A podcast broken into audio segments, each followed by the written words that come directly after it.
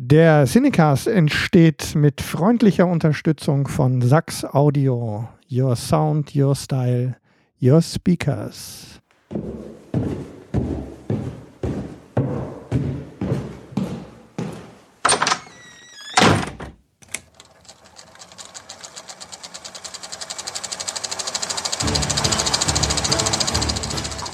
Watson, wenn man alle logischen Lösungen eines Problems eliminiert, ist die unlogische, obwohl unmöglich, unweigerlich eine neue Folge Siedecast.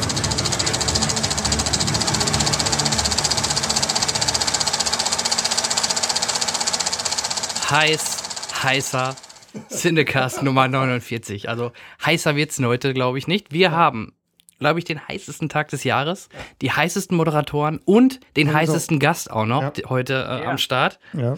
Und äh, ja, ich und, begrüße erstmal meinen Technikfreund mir gegenüber am Mischpult. hallo Henrik. Ja, hallo und ähm, natürlich auch äh, zurück an dich. Darf ich dich jetzt eigentlich Darth Vader nennen? Du kannst mich Darth Vader nennen. Weil du bist der Vater von Luke. Gestern geworden, Richtig. ja. Herzlichen Danke. Glückwunsch, Dankeschön. mein Freund. Damit natürlich auch Ach. hier an die ähm, unser Jan ist seit gestern zum zweiten Mal Vater. Wir sind alle ganz stolz hier im Cinecast und ähm, mit äh, Luke natürlich auch gleich den richtigen Namen gewählt, wie wir finden. Passt wunderbar. Ja, Leo und Luke. Ja, so ist das. und ähm, ähm, am anderen Ende, der Jan hat schon ein bisschen äh, den Gast als heißesten Gast angekündigt. Ist gar nicht so verkehrt. Wir hatten ja schon alles. Wir hatten, ähm, wir hatten Synchronstars und wir hatten Filmstars und jetzt natürlich äh, YouTube-Stars. YouTube-Stars und jetzt natürlich ganz äh, wieder in eine Schublade gegriffen. Wir haben einen Rockstar. Hallo Max, grüß dich. Hallo. Glückwunsch zum Kind. Ja, vielen, vielen Dank. Kam gestern ganz spontan. Ich glaube, das machte auch die Hitze. Also der Kreissaal war überfüllt, ich glaube das nicht. Also die Zimmer auch. Gestern waren, glaube ich, irgendwie 18 Geburten. Das ist für eine Kleinstadt, wo wir wohnen, schon verdammt ja. viel. Ähm, bei zwei Kreissälen. Also da war, war schon ne? High-End, ja. Mhm. High, hoher Betrieb. Ja. Und nee, alle gesund, Mutter gesund, Kind gesund. Und deswegen konnte ich mich dann heute Abend äh, ans Mikro schmeißen. Vielen Dank, Max, dass du dir die Zeit nimmst, äh, heute Abend äh, mit uns ein bisschen hier das Programm zu gestalten. Das freut uns wirklich sehr. Natürlich, sehr gern. Ich habe ich hab ja, hab ja schon ein, zwei Podcasts gemacht in meinem Leben, deswegen. Das, ich wollte gerade sagen, da geht was bei dir, ne? Ja, ja, ich, das, das kommt gerade, habe ich gehört. Das Thema Podcast. Ja, ja, ja, ja, war das seit vier Jahren, aber irgendwie kommt. bei uns geht es langsam aufwärts, wie wir merken. Also bei uns ist gerade richtig, also vor allem dieses Jahr ist richtig Bewegung drin. Ähm, wir hatten, die wirst du natürlich nicht mitbekommen haben, ein bisschen so ähm, ja, so eine kleine kreative Pause so ab der Hälfte des letzten Jahres. Wir sind ja inzwischen seit dem vierten Jahr. Ne, genau. Wir haben den vierten Geburtstag gefeiert in, im März. Mhm. Und ähm, jetzt mit äh, inzwischen Zeit, also in diesem Format 50 Folgen insgesamt mit unseren Nebenformaten 70 und vier Jahren. Ähm, es entwickelt sich so langsam. Wir, wir sind ganz zufrieden. So, es läuft. Ja, komplett neben dem Beruf. Ja, ne, ne ganz, ganz privates, äh, ganz privates Ding. Und ähm, ja, ihr habt es gehört am Anfang, ähm, wir haben noch eine neue, noch ein neues Familienmitglied im Cinecast, nicht nur den Luke, sondern ab dieser Folge hört ihr den Cinecast mit äh, freundlicher Unterstützung äh, von Sax Audio, einem jungen Lautsprecherhersteller, der ähm, HiFi, also Lautsprechersysteme für Kino, Soundsysteme und so weiter macht mit äh, dem wir ähm, ganz relativ spontan, aber eben dann auch gleich in, in tollem Einverständnis und mit großem Elan in die nächsten Folgen gehen werden. Und wir sind sehr dankbar. Also an dieser Stelle von uns auch nochmal vielen Dank an Sachs und äh, die Kollegen da. Wir freuen uns sehr über diese neue Partnerschaft. Ja, die Sachsen kommen, ne? Ja, bei uns kommen die Sachsen, genau. Es sind eher Niedersachsen, aber. Ja, die läuft. nutzen ja den, den, den, den Slogan selber. Ja.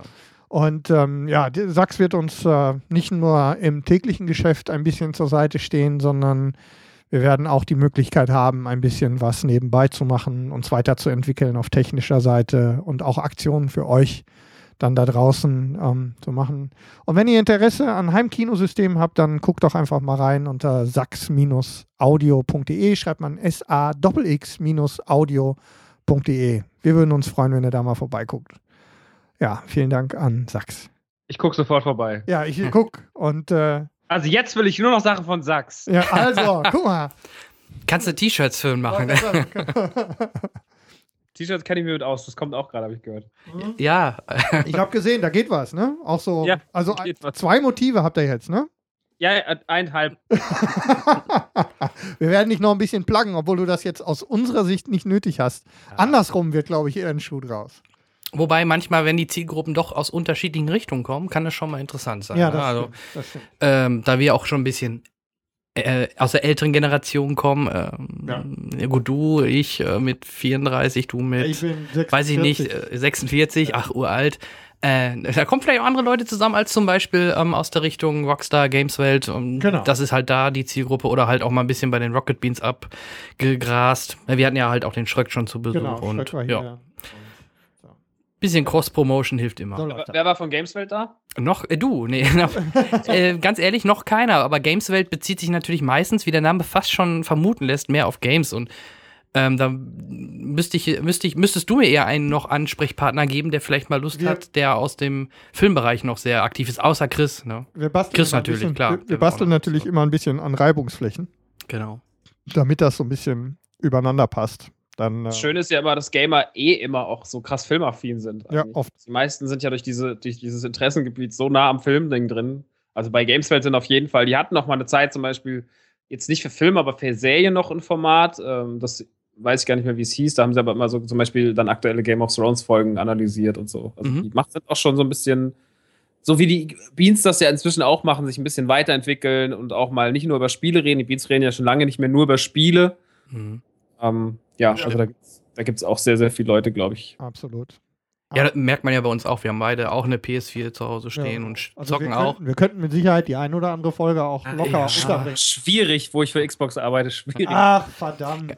Ja, du, das, da hat sich aber, ich war vorher Xbox 360 Besitzer und das weißt du auch. Ähm, Microsoft hat es sich vielleicht auch mit vielen am Anfang ein bisschen ähm, nicht verscherzt, Presse, aber die Pressekonferenz 2013. ja, Na, die hat ja da keiner lief gesehen. einiges ein bisschen in die falsche Richtung vielleicht. Und das war damals für mich dann halt der Grund, ähm, umzusteigen. Aber ganz ehrlich, jetzt mit äh, Project Scorpio können sie mich nächstes Jahr wieder kriegen. Also da habe ich äh, keine Schmerzen bei. Das ist es, ne? Also ich habe jetzt war letzte Woche da auf der E3 und hab mir war live dann da, als es verkündet wurde. Ähm, Mhm. Bin halt auch ist dann auch so das Gesicht runtergeklappt und war halt direkt so. Ja, okay, wo sie gesagt haben, so, hey, ihr könnt auch eure alten Spiele drauf spielen und so gleich schon diese Vorsicht, die man nicht anmerkt. So. Ich meine, diese, also, ähm, ich bin ja auch, bin ja Gamer. Ich bin ja, nur weil ich jetzt für Microsoft moderiere, heißt das ja nicht. Also ich bin auch großer PlayStation-Fan und fand auch die PK letzte Woche von PlayStation unfassbar. Ja, war cool. Ähm, deswegen, also, also äh, hands down, ich bin auch PlayStation-Kind. Äh, deswegen alles gut. Aber ich, ähm, ich, ich glaube, dass halt die Konsolenbindung nicht mehr so ist wie früher. Also als Kind hat man halt eher so dieses Sega oder Nintendo-Ding gehabt, so, da war man, aber da war man viel mehr drin, weil das war viel familiärer und heute hast du ja wirklich so, finde ich, sind Konsolen ein bisschen seelenloser geworden, weil sie halt weniger Exklusivtitel haben. Also die meisten Sachen erscheinen ja eh für alles so oder für die beiden Hauptplattformen. Und die Leute wechseln halt schnell. Die Leute, die alle eine 360 hatten und waren so, hey, wir sind große Xbox-Fans, als dann diese, als die sich das damals so selber das Bein gestellt haben. Also das war ja wirklich mit dem Fahrrad gefahren und den Stock in die Speiche gesteckt, während man fährt. So. Ja. Ähm, das war halt einfach von denen Reinfall. Und auch selbst mir als großer Xbox-Fan, damals halt noch Fan, noch nicht für die gearbeitet, hat es mir das Herz gebrochen. So. Ich habe mir dann natürlich trotzdem eine beim Release gekauft so, und auch eine, eine PlayStation 4, weil ich halt einfach, ich, ich bin immer so, ich muss das alles haben, was rauskommt. Mhm. Und, ähm, aber das war damals schon bitter. Aber ich glaube, dass äh, genau diese, dass die Leute nicht mehr so gebunden sind an Firmen, dass da halt so schon reicht, so, hey, ihr könnt die Spiele tauschen, es kommt FIFA und äh, das Ding kostet 100 Euro weniger als die Konkurrenz. Und ich glaube, dass sie sich diesen, dieses riesige Fauxpas, was ihnen bis heute nachhängt, seit drei Jahren, obwohl die sich inzwischen so gut gefangen haben und so gute Sachen machen und eigentlich PlayStation nichts nachstehen, meiner Meinung nach, sondern die sind beide sehr gleich auf. Und das sehen die Leute aber nicht. Ähm, glaube ich, dass es sich bei spätestens bei Project Scorpio wieder komplett ändern kann. Also das ist einfach nicht mehr, dass dieser, dass die jetzt, du verlierst nur einen Konsolenkrieg in Anführungsstrichen, aber nicht den ganzen, nicht die ganzen, den Firmenkrieg, weil der definiert sich mit jeder Generation neu. Genau, eine Schlacht kann man mal verlieren, ne? aber der Krieg geht weiter. Ja. Nee, sehe ich ähnlich. Also, äh, was mich halt gereizt hat, dadurch, dass ich dann das Lager mal gewechselt habe, einfach auch mal die, die ich vorher nicht gespielt habe, so die Uncharted-Teile, konnte ich alle mal nachholen. Und, ja, äh, total. Also, das mochte ich halt, Spiele. ja.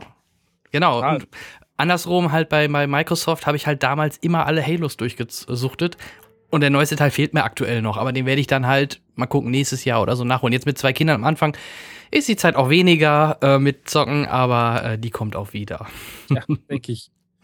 Super. Ähm, dann würde ich Was gibt's denn vorschlagen. sonst Neues? hier? Genau, was gibt es Neues? ähm, vielleicht sollten wir einmal kurz ähm, über jemanden sprechen, der Ach leider, Gott, leider. hab ich, hab ich mich, äh, hat Und- mich ganz schön getroffen, um ehrlich Ja, zu ich habe sein. nur einen Tweet gesehen, äh, dass Chekhov gestorben ist und ich dachte, oh, Walter König war ja noch der jüngste von der alten Garde, ist halt früh, ist dann halt doch früher gestorben. Und dann habe ich gesehen, nee, es war Anton Jelkin, der mit dem Jeep, so wie man, es wird gemunkelt, ne, dass da Sein irgendwas mit der eigener. Parkautomatik Ja, genau. irgendwas nicht ganz gut ist oder nicht ganz koscher bei Jeep. Ich hoffe, Max, du fährst kein Jeep. Ich fahre ein SUV. Ja, fahr- ja, ich auch, Ich aber fahre Mazda. Ich fahre Mazda. Okay, ich, ähm, ist ja. der, wer, wer ist, jetzt musst du mir ganz kurz erklären, wer Gerne. das ist. Anton Yelkin ist der Chekhov aus den neuen Star Trek-Teilen und Kyle Reese aus Terminator Salvation. Ach, Genau. Aber bekannt gerade jetzt Jetzt zuletzt so aus, aus, den, aus, den, aus J.J. Abrams Star ähm, Trek. Star Trek-Filmen. Ne? Mhm.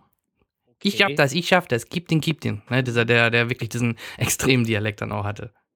Der gute Kerl ist äh, von Ja, uns und gegangen. ähm, so wie es aussieht, ähm, irgendwie von seinem eigenen Auto Zerquetscht. zerquetscht worden. Ja, mit In der, 27. in der steilen Auffahrt irgendwie hat sich sein Auto rückwärts in Bewegung gesetzt und ihn zwischen Auto und Mauer eingeklemmt und dabei ist er umgekommen. 27 war der Gute.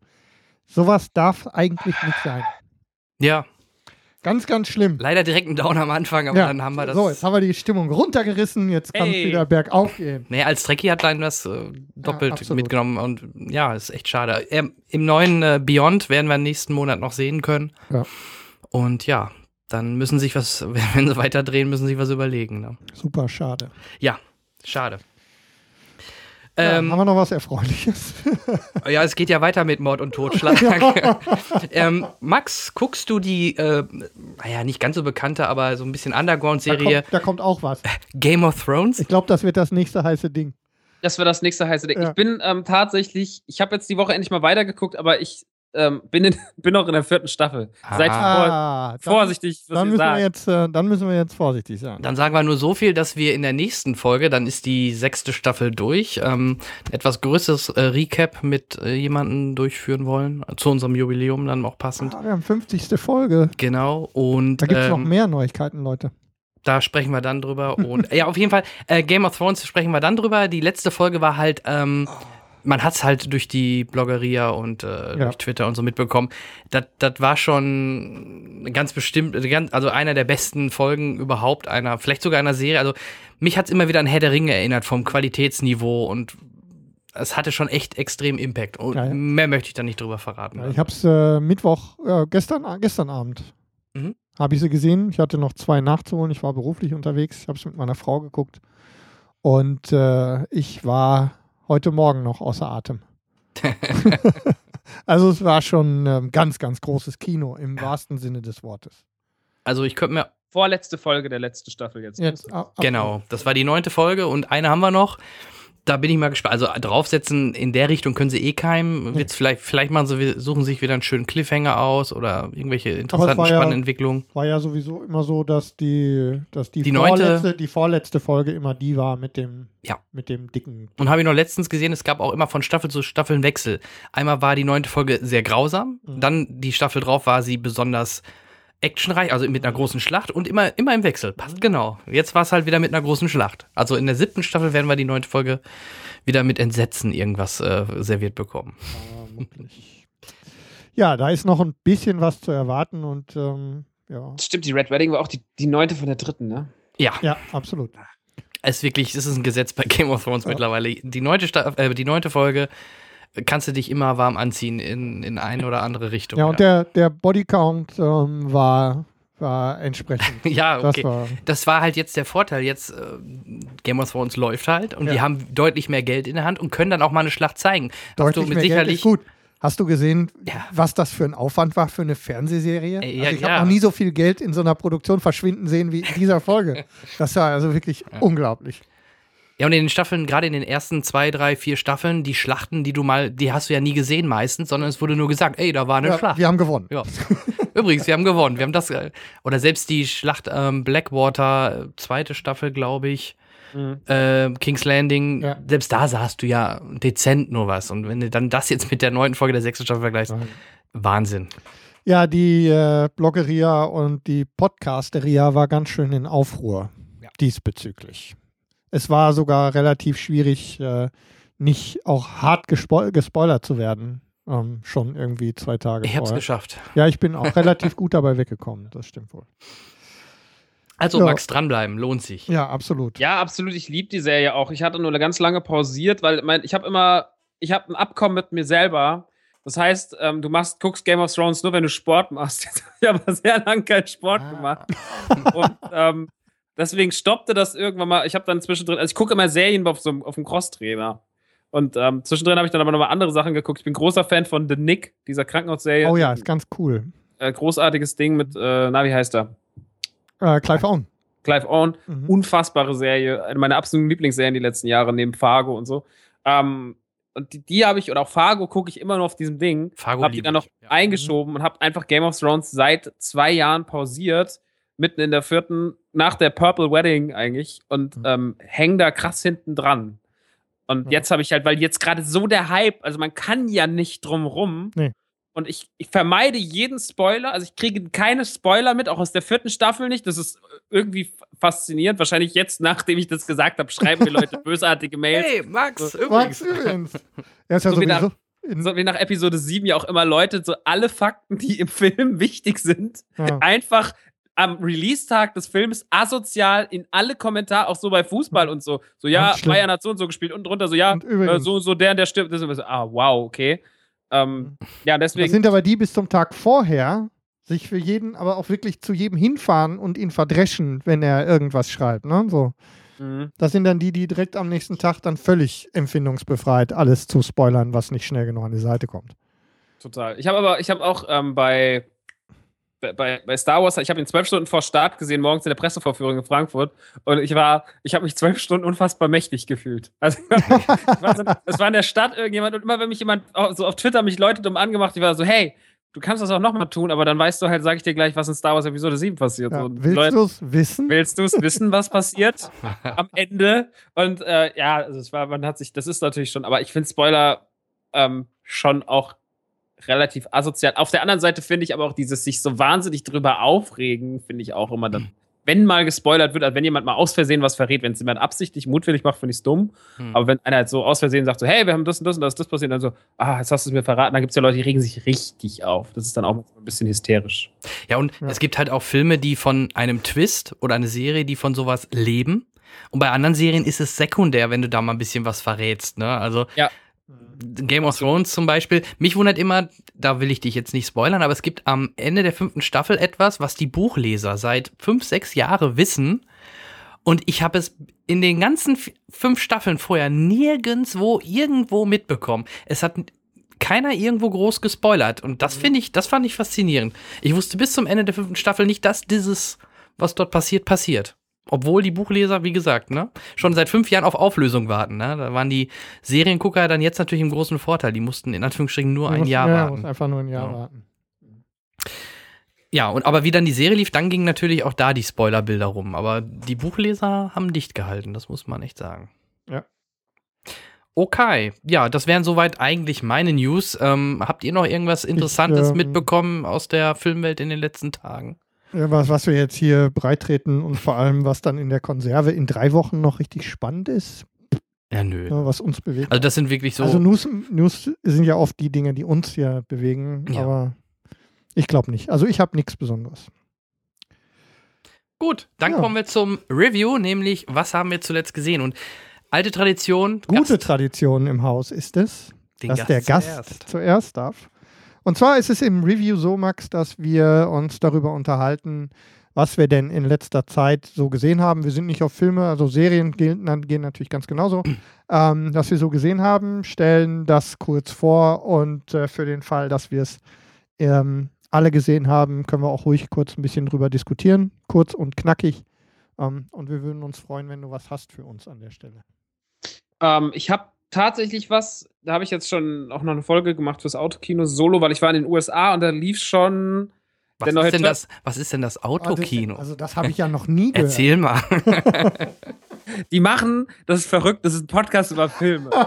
das, verrückt. Ja, das das habe ich ja auch noch nie klaut, gehört. klaut mir bitte die Idee nicht, aber es ist ein Nee. Podcast über Filme. Aber das funktioniert? Das ist, ja, mach's lieber nicht. Okay. Okay, dann lassen Das wir ist, das. das ist brotlose Kunst, ist das. Das ist kunstloses Brot. Nee, ähm, ich war äh, im, in, in den USA und habe mir, weil ich ja großer Turtles-Fan bin, seit klein auf, habe ich mir den neuen Teenage Mutant Ninja Turtles äh, Out of the Shadows angeguckt, äh, in dem ja auch mein Großmeister Michael Bay mitproduziert. Und er hat Ja. wieder, er hat wieder abgeliefert. Also, das war wieder ein Fest der Sinne. Ähm, nee, es ist tatsächlich, ich, ich, der kommt ja bei uns erst im August, deswegen, ähm, also habt ihr ihn wahrscheinlich auch nicht gesehen. Wenn Richtig. ihr jetzt gerade in den USA waren oder Kino XTO oder so aufgemacht habt. Aber nee, erzähl doch mal, also mich würde halt al- auch als alter Turtles-Fan interessieren, weil ich halt ein Kind der ersten drei Filme bin. Kaum ein Franchise, Ähm, das mich weniger interessiert. Ja, mich ja schon. Also ich, äh, wie würdest du ihn einstufen? Vielleicht auch gerade mit dem letzten äh, Michael Bay Turtles-Film. Also, ähm, was ich an dem Film sehr mag, und das ist dann halt der Fanservice, der dann auch dich abholt, dass sie halt, äh, also gerade wenn man die Zeichentrickserie mochte und wenn man die Filme mochte, dass sie halt ganz viele alte Charaktere zurückbringen. Sie bringen ähm, Casey Jones zurück, sie bringen Rocksteady und Bebop zurück, die auch sehr seriengetreu sind tatsächlich. Sie bringen Crank zurück Mhm. äh, aus, der, aus der Dimension X. Und ähm, das, ist, das ist das Schöne an dem Film. Das Schlechte ist an dem Film eigentlich aber, dass er halt sehr, sehr viele Charaktere introduced und dadurch das Problem bekommt, dass er sich eigentlich für alle nicht viel Zeit nimmt und dass er generell sehr durch die Story hetzt und was er nicht tun müsste, weil es ist ein Michael Bay-Film. Und es ist einfach, also auch diese ganze Story ist halt einfach auf drei Sätze runterbrechbar, aber trotzdem hat man dann versucht, Actionsequenzen einzubauen und Szenen einzubauen, die, der Fil die den Film unnötig füllen, ihn dadurch unnötig hektisch machen und er dadurch ein unangenehmes Tempo bekommt, wenn du ihn schaust. Also er hat mich stellenweise genervt. So. Das hat es ja bei Michael Bay-Filmen noch nie gegeben. Ja, das hat's bei. das hat's noch nie gegeben. Ich war ein bisschen, ich war ein bisschen, ähm, ich fand den schon gut. Also äh, so gut, wie man das halt finden kann. Ich meine, das ist, das ist die, die höchste Form des Popcorn-Kinos. So, da machen wir uns nichts vor. Also das ist jetzt kein Arthouse-Streifen. Mhm. Das wird's auch nicht. Das ist auch okay. Ähm, ich, ich, ähm, es ist okay. Es ist, also ich fand den letzten auch, ähm, auch okay. Und ich finde auch diesen okay. Aber den letzten fand ich tatsächlich von der Erzählstruktur, also von, der hat sich, den habe ich jetzt auch schon inzwischen ein paar Mal gesehen, so, weil er einfach, den kann man so schön nebenbei gucken, wenn man Lego baut oder so. Dann, äh, den finde ich, den finde ich von der Erzählstruktur besser. So, also Mhm. Okay. Also- da kann man sich über vieles streiten bei dem Film, das weiß ich, das ist auch, da, das haben wir auch alles schon mal nukular gemacht. Aber es ist äh, de facto von der Erzählstruktur der äh, klarere Film. So, und der neue ist halt sehr hektisch, sehr, sehr, und sehr, sehr durchgewatscht und das ist irgendwie, da ist mir zu viel, da passiert mir zu viel 90 Minuten, was nicht passieren müsste. ja, man merkt es ja schon im Trailer, ne, mit diesem Panzer, der da aufsteigt, mit, mit, äh, ja, Rocksteady. ja, genau. Also, äh, es wirkt halt sehr ähm, überdreht. überdreht ist das Wort, was ich suche. Ein bisschen überdreht das Hat's Ganze. auch noch nicht in Michael Ähm, wenn, gerade wenn du den ersten Turtles-Film.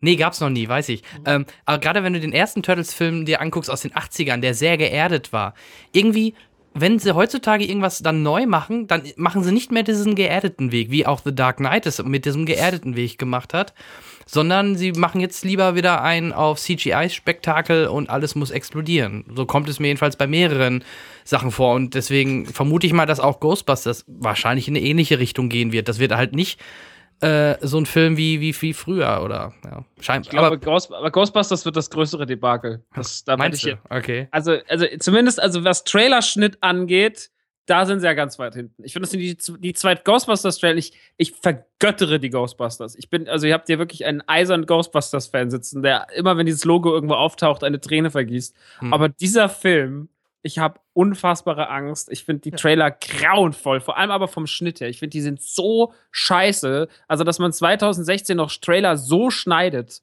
Hm. Das. Problem ist nicht, also normalerweise die, die Trailer-Cutter, wir haben auch in der letzten Folge drüber gesprochen, hatten Ja, wir es ja. ja auch damit, ähm, der, ich meine, es sind genügend Leute in Hollywood unterwegs, die nichts anderes tun, als Trailer zu schneiden. Es gibt ja tatsächlich Leute, die darauf spezialisiert sind. Aber was ich nicht verstehe, ist, dass wenn der Regisseur, also im schlimmsten Fall hat er es ja sogar selber gemacht und im noch schlimmeren Fall hat er es abgenickt. Und im noch, Ja. noch schlimmeren Fall hat die Produktion gesagt, okay, das machen wir so. Und spätestens in dem Moment geht mir völlig das Verständnis flöten. Wenn irgendeiner einen schlechten Tag hat, also wirklich irgendwie im Schnitt sich überlegt, komm, da machen wir jetzt mal, das haben wir, machen wir mal anders als sonst. Machen wir mal einen Scheiß-Trailer. Ist ja an sich vielleicht eine ganz gute Idee. Aber dass dann die komplette künstlerische Leitung von so einem Film und sie wissen, dass sie sich da einem Risiko ausgesetzt haben von der ersten Minute an, so daneben liegt und auch noch sagt, komm, also sehenden Auges dieses Ding in die Öffentlichkeit rauslässt, ähm, ist mir völlig unverständlich. Und dann Da- dürfen, dann dann dürfen sie auch ich nicht wundern. auf die Ohren gehauen. Ja, natürlich. Und dann dürfen sie auch nicht wundern. Und dann, aber dann ist der zweite Trailer, dann hast du den ersten Trailer abgeliefert, auch noch mit diesem grauenvollen Teaser, der aus jedem x-beliebigen Actionfilm der letzten 20 Jahre hätte sein können. Dieser Teaser hat nichts mit den Ghostbusters zu tun gehabt, außer dass am Ende das Logo da war. Man war so, ja, okay, who you gonna call? Kenne ich, habe ich mitbekommen, danke. Und, und ansonsten alles scheiße. Dann kommt der erste Trailer, der erste Trailer fängt super an, wird mittendrin auf einmal so grauenvoll, dass ich Gänsehaut bekomme vor Fremdschämen. Dann denke ich mir, okay, beim zweiten habt ihr es bestimmt begriffen. Und dann kommt der zweite, der ist genauso scheiße geschnitten. So, das ist unfassbar. Also es ist eine, also, ach, das ist auch dem Thema so unwürdig. So, das ist so, das, das ist so. Das ist ein kein gutes Respekt Wort. Genau. Unwürdig, das ist genau, Genau. das Richtige. Oder man, man, man weiß nicht zu schätzen, was das Original ausgemacht hat. Lass es einfach. Man macht einen x-beliebigen Film, Genau. wie du schon gerade sagtest, und setzt da das Branding äh, Genau. Ghostbusters drauf, dann lasst es einfach. um die Leute dann ins Kino zu locken. Genau. Ja. Man, dann machen eine, also ich meine, irgendwie Wiederaufführungen sind ja in letzter Zeit tatsächlich aus der Mode gekommen, aber ich gla glaube, so ein Franchise wie die, wie die Ghostbusters und äh, da fallen mir noch ein paar andere 80er Jahre und früher 90er Jahre Franchises ein, die ja durchaus mal ähm, mit ein bisschen Wucht und Marketing in eine Wiederaufführung kommen könnten, auch, ins, auch mit großer Kopienzahl. Sowas kann man machen. Da würdest du vielleicht wahrscheinlich zumindest ähm, dein Geld wieder mit verdienen. Aber so, also, oh Mann. Ja, vor allem ist das Thema ja schon so lange auf dem Tisch, Ghostbusters 3, beziehungsweise jetzt halt natürlich eine 15 Neuauflage. Jahre geht das. Ja, jetzt. und jetzt, genau, es geht jetzt 15 Jahre, es wurde, weiß nicht, wie, wie viel äh, Skripte Bill Murray zerrissen hat, aber es ist einfach, äh, dass das jetzt so wird, irgendwie, also dass man das, dass man echt so, dass das so aussieht, wie es jetzt aussieht. Und ich habe echt wirklich, also das bricht mir mein Herz. Das ist, das ist, das sage ich jetzt nicht nur so, sondern das ist wirklich, das ist wie als würde, als würde meine Mutter anfangen zu trinken oder sowas. Das macht mich fertig, so. Dieses, dieses Franchise zu sehen, wie das gerade verkommt. So. Ja, und ich habe auch tierisch Angst vor den Gastauftritten. Man hat ja im Trailer noch nichts gesehen, aber Mhm. es soll ja Dan Aykroy und ähm, Genau, es sollen ja alle noch dabei ja, sein, die noch angeblich sogar Bill Murray, ich weiß es nicht genau, aber Wurde angekündigt. Ja, Und auch, aber- ich glaube auch, äh, na, wie heißt sie? Äh, Sigourney Weaver? Sigourney Weaver auch. Aber was spielen die? Weiß ich nicht. Ja, Es äh, wirkt ja äh, so, als würde das nicht, also als wäre es wirklich ein Reboot, sprich, es ist nicht irgendwie x Jahre nach den letzten Ghostbusters, oder? So habe ich das jedenfalls immer so interpretiert, sondern es ist eine Neuerfindung in Anführungsstrichen. Sprich, die könnten ja noch nicht mal die veralteten Ghostbusters spielen, eigentlich. Genau, das ist nämlich, Ja. das wäre ja das Geile gewesen, der, der Ja. Charme, dass es dann halt nochmal so, dass der Marshmallow-Mann auch nochmal kommt oder sowas, oder dass auch die Jungs halt nochmal auftauchen, so etwas älter und sowas. Als so, ey, nee, Mentoren, ja. lasst uns mit der Scheiße in Ruhe oder sowas, so ein Bill Murray paar coole Sprüche, aber so, ich bin, ich, ich hab, also ich mer- merke, wir tragen die gleiche Sorge in uns, was dieses, was diesen Film anbelangt. So. Ja, Ja, ich äh, absolut. glaube, da sind wir uns einig. Und, das möchte ich hier auch nochmal wiederholt festhalten, nein, es hat überhaupt nichts mit den Geschlechtern zu tun. Überhaupt, weil das wurde ja auch da am waren wir ja Anfang drüber gerne mal. der Zwischenzeit. Ja, Da hatten wir jetzt das, lang genug das Zeit. uns können gerne gewöhnen. Frauen sein, also, aber sie müssten nicht unbedingt jedes Klischee erfüllen. Äh, Ich sag nur hier die, die, ich weiß gar nicht, wie die Schauspielerin heißt, die, die schwarze Schauspielerin. Ja, ich, Die wirkt so over the top, leider. Das hat sie doch gar nicht nötig. Warum macht man das? Also, Ja. Die hat so ein bisschen was von dem, von diesem seltsamen Klischee, dass die, und ich muss jetzt sagen, es ist ja so, die leicht übergewichtige, schwarze, äh, ja, und mit diesen rassistischen Sachen fängt sie ja genau, selber in die den hat, Trailer an. Genau, die, Habt ihr mich jetzt fallen lassen, weil ich eine Schwarze bin, weil ich eine Frau bin? Oder? Also, da packe ich mir einen Kopf. Das ist doch Ja. nicht lustig. Wie in, ähm, sag doch mal schnell, jetzt komme ich gerade nicht, da fällt mir gleich ein. Oh Gott sei Dank. Ja. Ich hatte es gerade auf der Zunge, das ist so, ähm, da fällt es einem dann. Äh, ja, mir fällt da eh nichts mehr zu ein. weil Man kann's nebenbei- also Ghostbusters ist so ein Thema, ich, äh, wann kommt der eigentlich? Im August auch? Oder? Also, ich Acht, ich glaube in Deutschland am 28. Juli. Pitch Perfect wollte ich sagen. Jetzt in dem Moment fällt es mir wieder. mit Fat Amy. Ah, ja, nein, nein, nicht Fat was? Amy. Die, die schwarze, leicht übergewichtige, lesbische. Ach so. So, dieses Ja. Klischee wird gen auf genau diese Art und Weise mit leicht übergewichtig, schwarz, bisschen Haut drauf und untenrum Humor ähm, wieder aufge... Es fällt mir andauernd wieder vor die Füße, sowas. Und ähm, finde ich scheiße. Und deswegen habe ich Schiss davor. Muss ja alles nicht sein. Nee, nee, nee. Muss nicht. sein. Deswegen ähm, jetzt so aufkommende ähm, und immer weiter sich verdichtende Gerüchte um ähm, hier sowas wie Oceans in, Ja. äh, in weiblichem Reboot. Muss ja auch wieder Scherze. Das ist ja alles, werden. alles ähm, da habe ich echt Schiss. Ich weiß nicht, ob das ein Trend ist, den ich gut finden will. Ah. Da, bisher nicht. Und James Bond muss weiblich werden. Ja. Ja. Mhm, Gottes genau. Willen. Ja. ja, aber das Ding ist halt auch immer, dass, dass ich finde es auch schlimm, dass man da das nicht, dass man das nicht sagen durfte, dass, das, dass man das nicht gut findet. Also, dass man dann, dass man immer gleich sagt, ja, Sexismus und so. Das hat doch damit gar nichts zu tun. Ich will ja auch nicht Sex in the City mit Männern sehen. Also, Genau. das ist ja einfach so, es gibt einfach, die Ghostbusters sind ja einfach damit ist man groß geworden. Das waren halt Männer so. Wären es Männer, wären es Frauen gewesen, wären wir halt damit groß geworden. Das hat ja gar nichts damit zu tun. So, das, das muss man auch sagen dürfen, ohne dass man gleich als irgendwas abgestempelt wird, weil das, weil das irgendwie das Feuilleton so sehen will. Das ist völliger Quatsch. Ich ähm, finde, finde, aber ich muss auch sagen, ich habe mich am Anfang wahnsinnig daran gestört, weil es halt einfach, ich habe auch die Zeichentrickserie 150 Folgen gesehen. So, ich, ich, ich, ich vergötter dieses, das halt so. Und das ist für mich halt was so, das, das sind halt meine Ghostbusters, sagt der Hesse. Das sind halt mal Ghostbusters. Und deswegen, ähm, aber als ich den Trailer gesehen habe, waren die Frauen auch das kleinste Problem. Ja. Als ich den Trailer gesehen waren so, ja, das äh, mit den Frauen, das ist jetzt auch nicht so doll.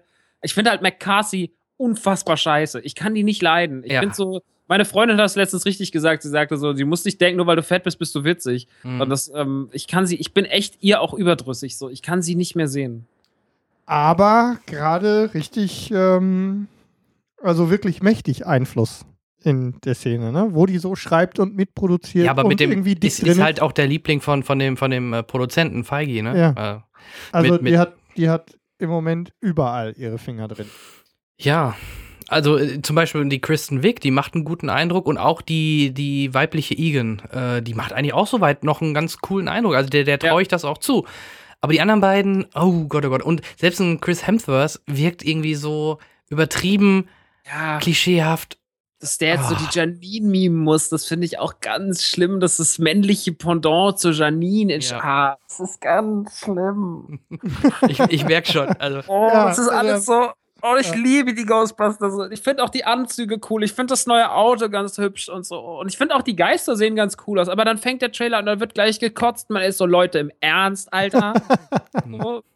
Ich merke, Was wir hältst du uns viel davon? zu lange davon aus. Ja, Ja, aber das ist aber- schön, sich so zu echauffieren. Aber ich glaube, an der Stelle vielleicht sollten wir, ähm, vielleicht sollten wir dieses Gespräch ähm, nochmal weiterführen, wenn du Lust hast. ah, an der unbedingt, Stelle, unbedingt, wenn, der Film wenn, läuft. wenn, wenn wir es hinter uns gebracht haben.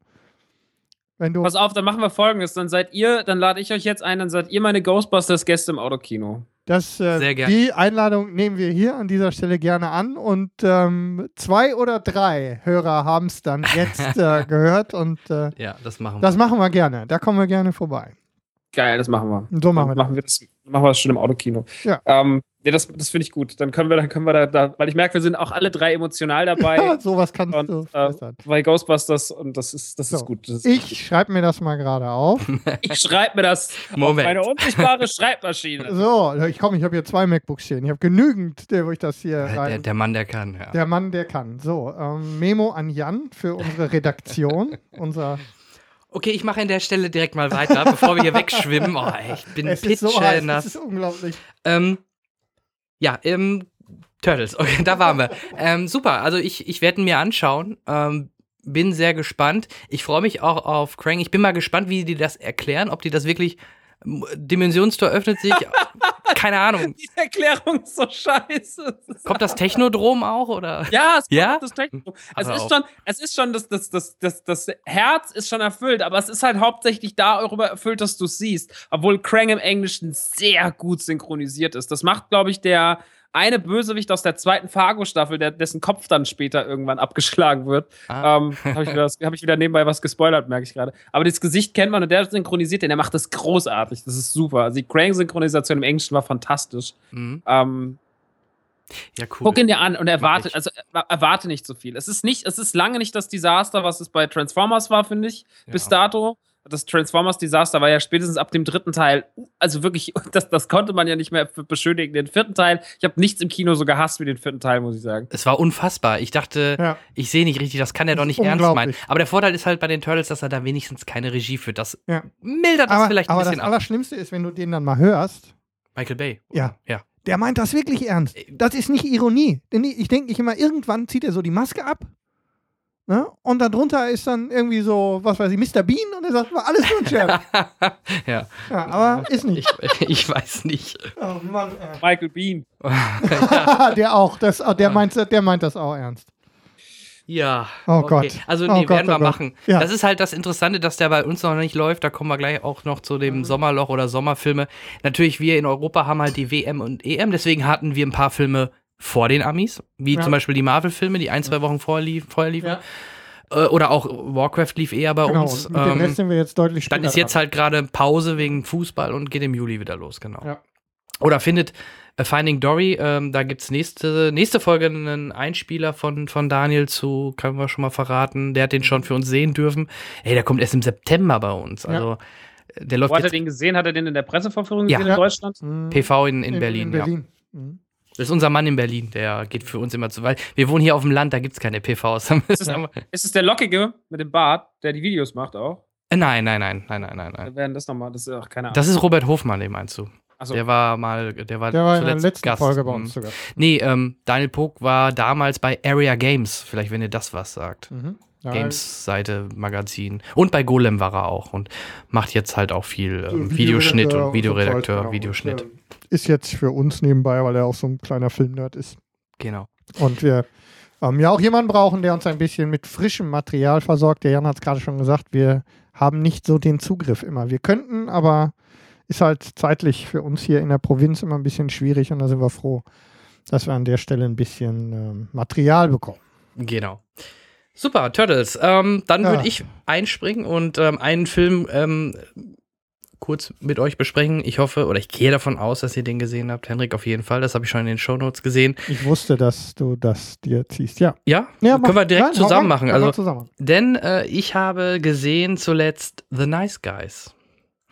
Ähm, hab viel Positives vorab gehört. Ähm, Jetzt bin ich gespannt. ja. Jetzt bin ich sehr gespannt, was, was da jetzt von euch kommt.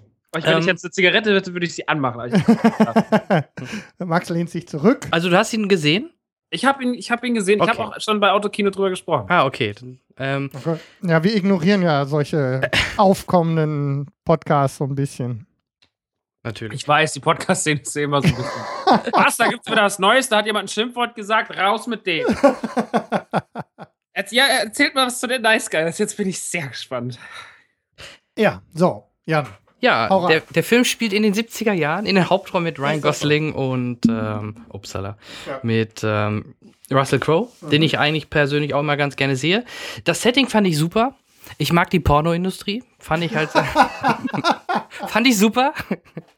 die mal in den Anfängen zu sehen. Nein. Ähm, also ich, ich war überrascht, dass der so hochgelobt wird. Ich, ich fand den ganz unterhaltsam, aber es, einige haben ihn sogar als Meisterwerk gefeiert. Äh, Fand ich jetzt nicht. Ähm, er hatte ein paar nette Szenen, gerade diese Party-Szene äh, oder auf dieser Party, wo die so Mitte des Films waren, war sehr amüsant. Ähm, aber in der Summe fand ich ihn jetzt nicht so hochlobend, äh, wie alle im Internet ich den glaube, hochgelobt dass das haben. an deinem woran aufschäumenden, oberflächlichen Humor liegt. ja? Ja. Also du bist Ich genau anderer Meinung? Ich bin nicht genau anderer Meinung, aber ich finde ihn, ich fand ihn gut. Und zwar durch den unterschwelligen schwarzen Humor, der da mit. Außerdem ist natürlich genau mein Setting. Also als Kind. Das Setting der, ist gut, Als ja. Kind der 70er Jahre, ich liebe 70er Jahre ähm, Filme, also vor allem dieses ganze Setting und ähm, die, äh, die Schlaghosen und äh, Sakkos mit, ähm, mit Revers, aus denen man heute ganze Anzüge schneidern könnte. Ähm, und ein, ein äh, fantastisch fett gewordenen Russell Crowe, ja. Um, ähm, der mir übrigens äh, uh, ja, sogar ein kleines Stückchen besser gefallen hat als äh, Ryan Gosling, aber der ein relativ gutes äh, Gespür für dieses humoristische Timing hat, obwohl er zwischendurch ein bisschen durchhängt. Also, die hätten die was das Tochter angeht. weglassen. Die hat mich genervt. Wobei, ah, ja, und da ist, der, da ist der genaue Unterschied. Ich fand sie noch. Die hat auf einer Pornoparty find zu die noch. Ich finde die noch den interessantesten Charakter. Echt? Das war auch noch die, die mir am besten gefallen hat. Mhm. Also die hat das, die hat im Grunde ähm, einen großen Teil mitgetragen. Die Geschichte ist Hanebüchen. Gott sei Dank. Also das macht ja den Humor an der Stelle aus. Aber insgesamt fand ich für eine, für so eine, ähm, ja, wie soll man es denn nennen? So eine dunkle, so ein bisschen noirig angehauchte Komödie. Ich fand ich musste echt immer okay. an so einen Fall bei L.A. Noir Ja. denken. ja, und genau so hat das, hat, Wo ist das Mädchen hin, hat ne? für mich gut funktioniert, genau. Ja. Ja. Ja, wie gesagt, mir, Also ich habe weniger gelacht, als ich gedacht hatte im Vorfeld.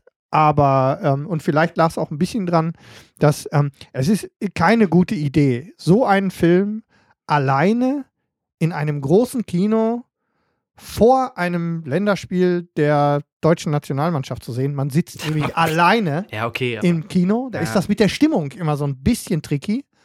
Ähm, wenn ich es nicht gewohnt wäre, so viele Filme auch alleine, also alleine ins Kino zu gehen, nicht nur in leeren Kinos zu sitzen, so wie früher, als ich noch Vorführer war. Hm. Ähm, also ich fand's okay, ich fand's mehr als okay. Ja, und wenn, wir, wenn du das vergleichst, also Shane Black äh, mit Kiss Kiss Bang Bang, den ich deutlich besser fand. Der war, hatte mehr Rhythmus. und Ja. War auch. Deswegen war ich halt so Also, ein bisschen überrascht, dass äh, Nice Guys so hochgelobt worden ist und ja, also wie gesagt, ich fand ihn nicht so gut. Ich fand ihn aber auch nicht ganz schlecht, muss ich. Also wahrscheinlich mit den Erwartungen war es vielleicht ein bisschen. Er hatte seine Momente, aber in der Summe wirkte er für mich nicht so so cool wie. vielleicht habe ich auch ein bisschen. Vorschusslorbeeren ähm, mitgehabt, weil hatten wir ja in der letzten Folge, der hat, äh, hat ja auch Iron Man 3 gemacht, Ja. der mir fand ich so, aber auch nicht so so, mittel Ja. gefallen hat, habe ich gedacht, okay, vielleicht kann er Komödien besser.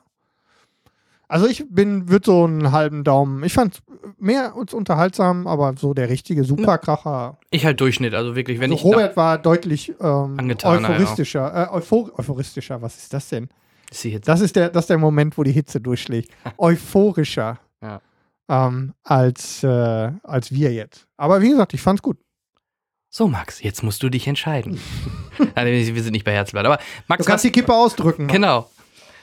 Ich hatte den, ähm, ich, also ich bin da, ich bin voll auf Jans Seite. Ich fand auch, dass der völlig, also ich habe die Reviews gelesen danach und war völlig entsetzt, dass die so gut sind. Also dass, Ja. das, dass das so überdurchschnittlich, also das war ja wirklich auffällig so, auch bei IMDb und so. Du machst so, wow, warum, warum, warum findet ihr den alle? Sehe ich, habe ich was anderes gesehen als ihr? Ich finde den echt so, ich finde der, ich finde den auch in der Erzählstruktur gar nicht so schön. So, ich bin anscheinend großer Fan von Erzählstruktur, merke ich gerade. ähm, aber ich, ich finde auch irgendwie, ich finde das, ich finde die Rollen, die beide spielen, die spielen sie super und sie sind auch beide sehr witzig, aber ich finde, das ist, da ist in dem ganzen Film ist nicht eine Sache, wo ich sage, das hat mir jetzt was Neues gegeben. Es ist einfach nur eine, eine Aneinanderreihung von Sachen, die ich schon tausendmal irgendwo in irgendwelchen Filmen gesehen habe. So. Und ja, die Pornoindustrie ist ein schönes, ein schönes Setting. Die Geschichte mit dieser Filmrolle und das, das ist der, ich glaube, die dümmste, das dümmste Plot, den ich jemals im Kino gesehen habe. Ja. Und ähm, die Tochter hat mich auch genervt. Also ich merke, mir- also eigentlich. Ja, irgendwie- es, Die hätte es Nee, nicht gebraucht. Die, wär, die beiden, das hätte ruhig ein Buddy-Film werden können mit den beiden und dann ist das gut. Aber die Tochter hat da nichts verloren. Ja, sie war, sie, ich fand, sie hat auch unsta sie hat auch Szenen äh, entkräftet irgendwie. So gerade diese Pornoparty und so, immer durch ihre Anwesenheit. Ja, ist wichtig, dass sie dann entführt wird, aber auch die Bösewichte und so. Ich fand das alles irgendwie, dass die Auflösung mit, also mit Kim Basinger da noch ich fand das Ja alles gut, das war, da habe ich dann, bin ich ernst, als ich sie im, in den äh, in den Credits, also in den, in den, äh, in der Ankündigung gesehen habe, ich gedacht, okay, wo bitte? Und als ich sie dann gesehen habe, war es vorbei. Also das Einzige, woran ich denken musste, ist ähm, an äh, die Tatsache, dass es zu viel Advertisement für Schönheitschirurgen gibt, offensichtlich.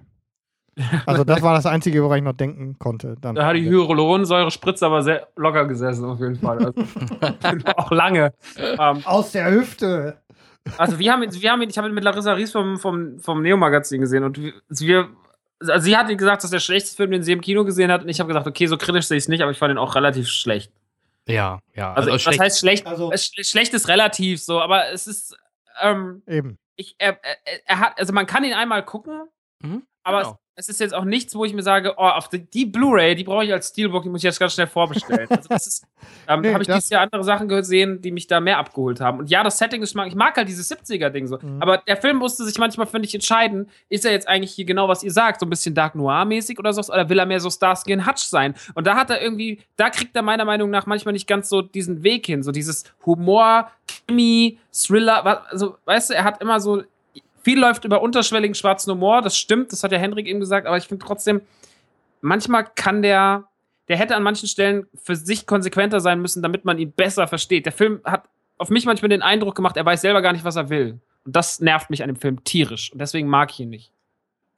Ja, Ja, kann ich, ähm, akzeptieren. kann ich akzeptieren. nein, muss ich, also nein, kann ich wirklich. Also ich würde, ich habe ja gesagt, so ein paar der Dinge verstehe ich gut. Ähm, es ist auch an der einen oder anderen Stelle entweder ähm, ist es zu schwer, damit zu kommen, oder sie verlieren sich einfach ein bisschen in, in dem einen oder anderen Strang. Ähm, ähm, bei der Tochter, ich habe sie als, als Grounder für die ja durchaus, also noch unterschiedlicher kann man als Charakter ja nicht sein wie die beiden ähm, Hauptakteure, ähm, habe ich sie ganz gut ähm, wahrgenommen und gefunden. Ansonsten, ja, also ich habe auch gesagt, es ist nicht definitiv nicht der Kracher, den ich äh, erwartet hatte und vor allem so euphorisch, wie der Robert in der letzten Folge darüber gesprochen hat, ähm, habe ich ihn dann doch nicht aufgenommen. Aber alles in allem, ja, war. Aber Guck mal, okay. zum Beispiel die zweite Fargo-Staffel ist ja auch 70er-Setting. Die ist ja, auch Ja, so. was für. Also aber- das ist natürlich was ganz anderes. Ja, hallo, das Ja, ist aber- eine Serie. also, ne? Ja, natürlich, aber, aber die lebt ja auch von auf der einen Seite schwarzen Humor und dann aber auch von diesem Setting und dann auch von dieser krassen Gewalt und so. Und Ja. die machen das ja, also ich meine, die machen das ja beispiellos perfekt. So in dieser Staffel. Die zweite Staffel ist ja, bis auf diese Alien-Ausbrüche, die ich noch nicht ganz verstanden kann, ist diese Serie an sich ja einfach. Also, ich habe ja jede Sekunde gefressen von dieser Ja, Serie. aber Weil- absolut. Und, und, und ähm, da ist man natürlich auch wahnsinnig verwöhnt. Und, und ähm, klar ist The Nice Guys will nicht das Gleiche sein, um Gottes Willen, aber äh, im, im, wenn man das mal weiter betrachtet, so, dann bleiben trotzdem unterstrichen ein paar gemeinsame Nenner. Und die, das eine zeigt das, wie man es perfekt macht, das andere zeigt das, wie man es so anhuscht irgendwie. also, Hätte, Ja. hätte klappen können. hätte klappen können, ja, so sehe ich es halt. Keine Ahnung. Also, ich, Ja, ist ja okay.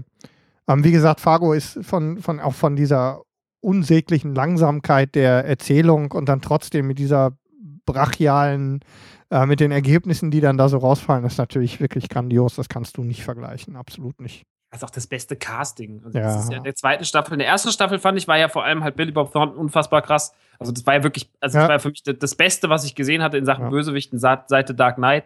Ähm, und die zweite Staffel, da war zwar keiner dabei, der so rausstach, aber dafür waren halt alle einfach auf einem Level, wie Wobei sie meistens ich- in Serien nicht vorkommen. Ja, wobei ich Kirsten Dunst echt, also mit meinen Vorurteilen, die ich vor allem aus der, aus den restlichen Sachen, die so vorher an mir vorbeigeflogen sind, ähm, kann man nur, kann man trotzdem hervorheben, würde ich sagen. Aus meiner Sicht. Absolut, absolut. Aber Also auch den, wirklich toll gemacht. Den dicken Matt Damon, ne?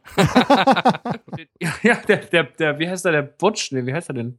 Ja, Auf jeden Fall der, der, der, der, Der dicke, Matt Puncher, Da- ja. der dicke Matt Davis, wu- wunderschön.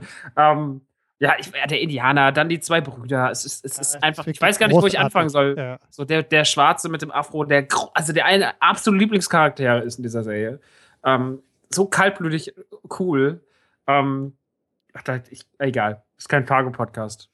Nee, Ja. aber hätte er verdient Hätte im er Fargo-Podcast, weil verdient, auch gerade nach der ersten Staffel hätte ich gedacht, wie wollen sie das denn toppen? Ich fand die erste schon, wie du Ah, schon ja. sagst, Ach, grandios. scheiß auf meine Termine morgen früh. Ich ziehe mir heute Nacht nochmal die noch mal ein Nochmal paar Fargo Folgen rein. rein. Ja. Ja.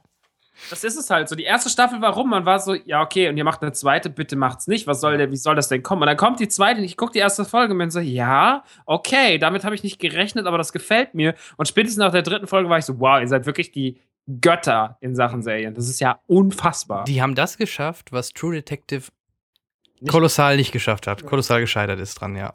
Finde ich, ja. Ich habe True Detective nicht gesehen, aber ich habe es nur von sehr, sehr vielen Freunden gehört, die das Mhm. Gleiche sagten, so die einfach sagten, die erste Staffel ist halt äh, Wahnsinn, so. Und ich muss, ich habe mir das auch gekauft, ich will das unbedingt gucken. Mhm. Aber die zweite mit Colin Farrell muss ja eine, ein Debakel sein. Also das habe ich ganz, ganz oft gehört. Es gibt ganz wenige, die gesagt haben, dass sie das nicht so schlimm fanden. Äh, Zu viel gewollt. Ja, leider. Also das ist, das ist wirklich so. Und bei Fargo, wie du schon sagtest, haben sie zum Glück alles richtig gemacht. Auch gut, dass sie sich jetzt mehr Zeit lassen. Ähm, ich glaube, das hat auch ein bisschen was wegen Wetter und, und äh, Termin zu tun. Die wollen ja weitermachen, aber das wird dann diesmal wohl ein bisschen länger dauern. Aber äh, sollen sie ruhig machen, umso, kann nur umso besser werden. Also wenn dann die dritte Staffel wieder alles wegrockt, immer her damit. Super. Absolut.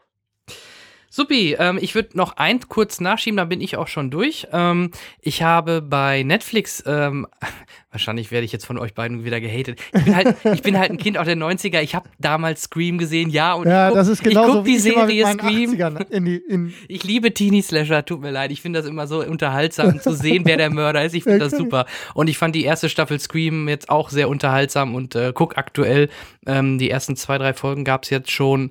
Äh, Scream wieder auf Netflix und äh, ich habe schon wieder einen Spaß zu rätseln, wer denn diesmal der Killer hinter der Maske ist. Ähm, das ist einfach so ein Guilty Pleasure von meiner Seite, ähm, wo ich, äh, wo viele sagen Scream, das ist doch äh, Kinderkram oder ich weiß nicht. Ja, es ist halt nicht extrem blutig, aber er hat trotzdem halt immer coole Momente und halt immer diese, in Anführungsstrichen, Metaebene. Ne? In den Filmen war es halt immer der Nerd, der dann halt sagte, so muss eine Fortsetzung aussehen, so sieht es bei einer Trilogie aus. Und jetzt halt auch in der ersten Staffel, so würde eine Killer-Serie aussehen, das muss so passieren, die Jungfrau bleibt immer am Leben. Also diese ganzen Klischees aus Horrorfilmen, die da halt immer schön in Scream mit reingepackt werden und schön verwurstet werden, auch das hat man wieder jetzt in der zweiten Staffel und äh, ja, ich habe da wieder Spaß dran und wer sowas mag, dem kann ich die zweite Staffel Scream auch wieder ans Herz legen. Ist von MTV, glaube ich, wieder mitproduziert oder produziert und Netflix zeigt sie hier in Deutschland und ähm, auch sehr zeitnah. Wie viele Folgen haben die? Zehn Staffel? Oder, ja, ich bin gerade überlegt, 10 oder 13. Also auch äh, im Humanbereich immer schon wirklich schön abgeschlossen, so was mittlerweile ja Standard geworden ist, 10 oder 13 Folgen. Also Mhm. äh, Reicht auch. Ja, reicht auch, genau. Aber ähm, finde ich sogar besser, dass es so als Serie rausbringen, als irgendwie wieder versuchen, mit den alten Darstellern irgendwie, irgendwie so einen Film auf die Beine zu bringen. Da Scream 4 war da jetzt nicht ganz mein Favorit. Da fand ich die ersten drei immer noch besser. Und wie gesagt, die Serie gilt die Pleasure meiner Seite aus. Äh, wenn ihr, liebe Hörer, das anders seht, oder wenn ihr, wenn ihr mir zustimmt, bitte lasst es mich hören. Ich freue mich auf Unterstützung über unsere Medien. Ähm, lasst es mich äh, hören über Facebook, Twitter und so weiter. ich äh, Würde finde mich immer freuen. schön, wenn du ähm, bei Teenie-Slasher-Serien die Metapher verwurstet verwendest. Das finde ich super. Ja, da sind wir ja wieder bei Fargo. Ja, ein bisschen blutig kann ich auch, wenn ich an der Stelle ähm, das dann mal aufnehmen soll, damit wir auch nicht zu lang werden, schiebe ich noch einen, einen ähm, auch eine Geschichte, wo ich im Moment mit denen, mit denen ich darüber rede, auch wir haben uns ja schon darüber Du unterhalten. musst dir die erste Ich glaube, ich bin der- abbrechen. Ich glaube, ich bin der Einzige, der das. Ähm, also ich weiß auch nicht Frau. warum. Ich weiß auch nicht warum. Ähm, ich finde es toll. Und zwar habe ich äh, auch Serie, auch ein bisschen blutig. Und zwar haben wir auch in der letzten Folge kurz ähm, schon davon erzählt, äh, Preacher, der im Moment bei, ähm, bei Amazon ähm, Video läuft. Und äh, eine, auch eine Comic-Verfilmung, Verseriung ist und ähm, ein bisschen äh, auch mit blutigen Inhalten spielt, nimmt langsam richtig Fahrt auf. Jetzt in der dritten Folge hat man sich an die totale Verwirrtheit von all dem, was da drin passiert, gewöhnt. Okay. Es wird, es wird schlimmer, aber die Charaktere setzen sich langsam. Jesse kommt langsam mit seinen neu gefundenen, in ihn gefahrenen äh, Fähigkeiten besser zurecht. Und ähm, langsam lösen sich auch ein paar der Positionen von Charakteren auf. Jan grinst schon. Wir haben, ich habe mit deiner Ja. Frau, ich habe mit deiner Frau, haben wir kurz, als wir, als wir uns zum Grillen getroffen haben, darüber gesprochen. Sie hat, hat überhaupt nichts äh, damit anfangen Die hat nur. Mitte der Folge, der ersten Folge gesagt, mach den Scheiß aus. Also die guckt sonst auch Fargo oder sowas, aber Ja. das war ihr zu, Das zu ist viel. sehr, das ist schon, ne, es ist schon weird. Ähm, also für die, die auf, ähm, auf Comic-Serien stehen und äh, auch wirklich mal mit einer wirklich schrägen Geschichte gut klarkommen, ähm, kann ich Preacher also aus meiner Sicht äh, ganz gut empfehlen. Ich, äh, ich mag das. Ähm, hast du, äh, Max, die, hast du Preacher gesehen? Nee, ich habe das nur gehör, hab davon gehört, aber tatsächlich ähm, kam ich noch gar nicht dazu. Ich komm, häng eh gerade so hinten dran, was Ja. Serien angeht, leider. Okay. Also es ist, ähm, rauf aufs Laufband. ja. Ja. ist du echt musst, so. Ich glaube, du müsstest mehr Sport machen. Max. Ich glaube, ich muss, ich glaube, ja, das muss ich eh. Ich muss auch einfach für Sport, ich muss mal so zehn Stunden am Tag laufen. Da könnte ich endlich mal Das schaffst So du eine eine- Staffel. Das ist ja, deswegen habe ich auch keine. Ich kaufe mir Sachen, die ich mir kaufe, ähm, also ich mir wirklich als Blu-ray kaufe, so die so True Detective oder sowas. Die sind halt immer so, die, die gucke ich dann auf dem Laufband. Mhm. Und äh, dann ist halt, dann gehst du halt mal irgendwie ein paar Wochen nicht, oder ein paar Monate und dann. Ja, ich habe immer noch nicht die zweite Nick-Staffel fertig geguckt. Genau aus diesen Gründen. Es ist eine Farce. Mhm. Aber Nick, sagst du, würdest du empfehlen, weil äh, ich habe mich nur noch nicht dran getraut an der ersten Folge. Ich gucke auch gerne halt, wie gesagt, mit meiner Frau auch mal Serien. Äh, ich glaube, da wird am Anfang irgendwie eine, eine Schwangere aufgeschnitten, oder? Oder korrigiere mich, wenn ich falsch liege. Das Ja, wollte ich während der Schwangerschaft nicht zeigen. Sie sind nicht zimperlich, so viel steht mal fest. Sie sind nicht zimperlich und es ist, ich meine, es ist ein wahnsinnig ekliges, aber auch gleichzeitig interessantes Thema. Dieses halt so, diese, wir haben jetzt in den letzten zwei Jahren oder in den letzten Monaten einen größeren Fortschritt gemacht in der Technologie, wie man, wie man Operationen durchführt oder generell in der, in der großen Welt der Wissenschaft rund um Krankheiten etc., äh, Gesundheit und sowas, äh, als in den Jahren davor, in den 500 Jahren davor oder 2000 Jahren davor. Und ähm, diese technische Entwicklung halt, wie Operationen durchgeführt werden, wie so ein Prozess, wie sie Methoden entwickeln, um Dinge zu vereinfachen und sowas. Das ist wahnsinnig interessant. Es ist eine wahnsinnig tolle Serie vom Casting her, von der Musik her. Äh, es ist einfach, äh, es ist einer meiner ganz großen Favoriten einfach so. Clive Owen spielt anbetungswürdig Mhm. ähm, und es ist halt manchmal schon ein bisschen eklig, Ja. Weil die halt, Zeit war ja auch ein bisschen so, ne? Zeit war halt Ja, eklig. das 19. und sowas. Jahrhundert war halt nicht, äh, war halt nicht zimperlich. Und nicht Auch noch- steril. Ja, und, und immer wenn, immer wenn Soderbergh irgendwo seine Finger drin hat, dann sollte man auf jeden Fall mal reingucken, so viel steht fest. Absolut. Also, es, also ich finde das, ich finde das so zeitgemäß äh, und ähm, trotz seiner, seiner, das ist im 19. Jahrhundert irgendwie spielt, es ist wirklich sehr, sehr gut. Also es ist wirklich, ich kann das jedem empfehlen und jedem, den ich es bis jetzt empfohlen habe, der sich eigentlich, die meisten sträuben sich nur immer dagegen, weil sie sagen, ja, das gibt's ja nicht auf Netflix. Ähm, aber das darf jetzt heute oder auf Amazon, das darf halt jetzt auch nicht immer ein Kriterium dafür sein, ob Serien gut oder schlecht sind, ob ich es mir angucke. nee, nee, nee, So, also das- Fall. Deswegen, ich kaufe mir das dann immer Mhm. äh, halt bei, bei ähm, also die habe ich jetzt gekauft bei Amazon, kann man ja die digital erstehen. Mhm. Ähm, und ja, also da muss man jetzt, da, das sollte man sich schon antun. Also das ist wirklich, wenn man darauf steht und wenn man ein bisschen was aushält. Aber es ist auch nicht so schlimm. Also ich finde das jetzt vom Blutgehalt und sowas. Aber es stimmt, am Anfang gibt es halt, glaube ich, eine Fehlgeburt in der ersten Szene oder sowas. Genau, und das wollte ich meiner Frau kurz vor der Entbindung sparen. Ersparen. Nein, das, das tatsächlich, das verstehe ich auch total so. Ähm, aber aber das ist gut. Also das, wenn ansonsten guckst du alleine, aber es ist wirklich, es ist wirklich sehr, sehr, sehr, sehr gut. Ja, meine Frau ist Krankenschwester, also ich denke, jetzt, wo das durch ist, äh, ist das auch für sie ein Thema, was äh, spannend oder interessant ist. Also wir werden es auf jeden Fall jetzt auch nachher, nach deiner Kritik jetzt auch nochmal auf jeden Fall auf dem Schirm behalten. Machen wir auf jeden Fall. Und Game of Thrones ist ja jetzt nächste Woche durch. Von daher haben wir, haben wir dann wieder ein bisschen Ja, Luft für sie. wieder Luft für ja. einen Hype an einer anderen Stelle. Nee, gerne. Äh, auch da die Frage, wie, ähnlich wie vorhin von dir, 10, 13, oder wie lang ist da eine Staffel?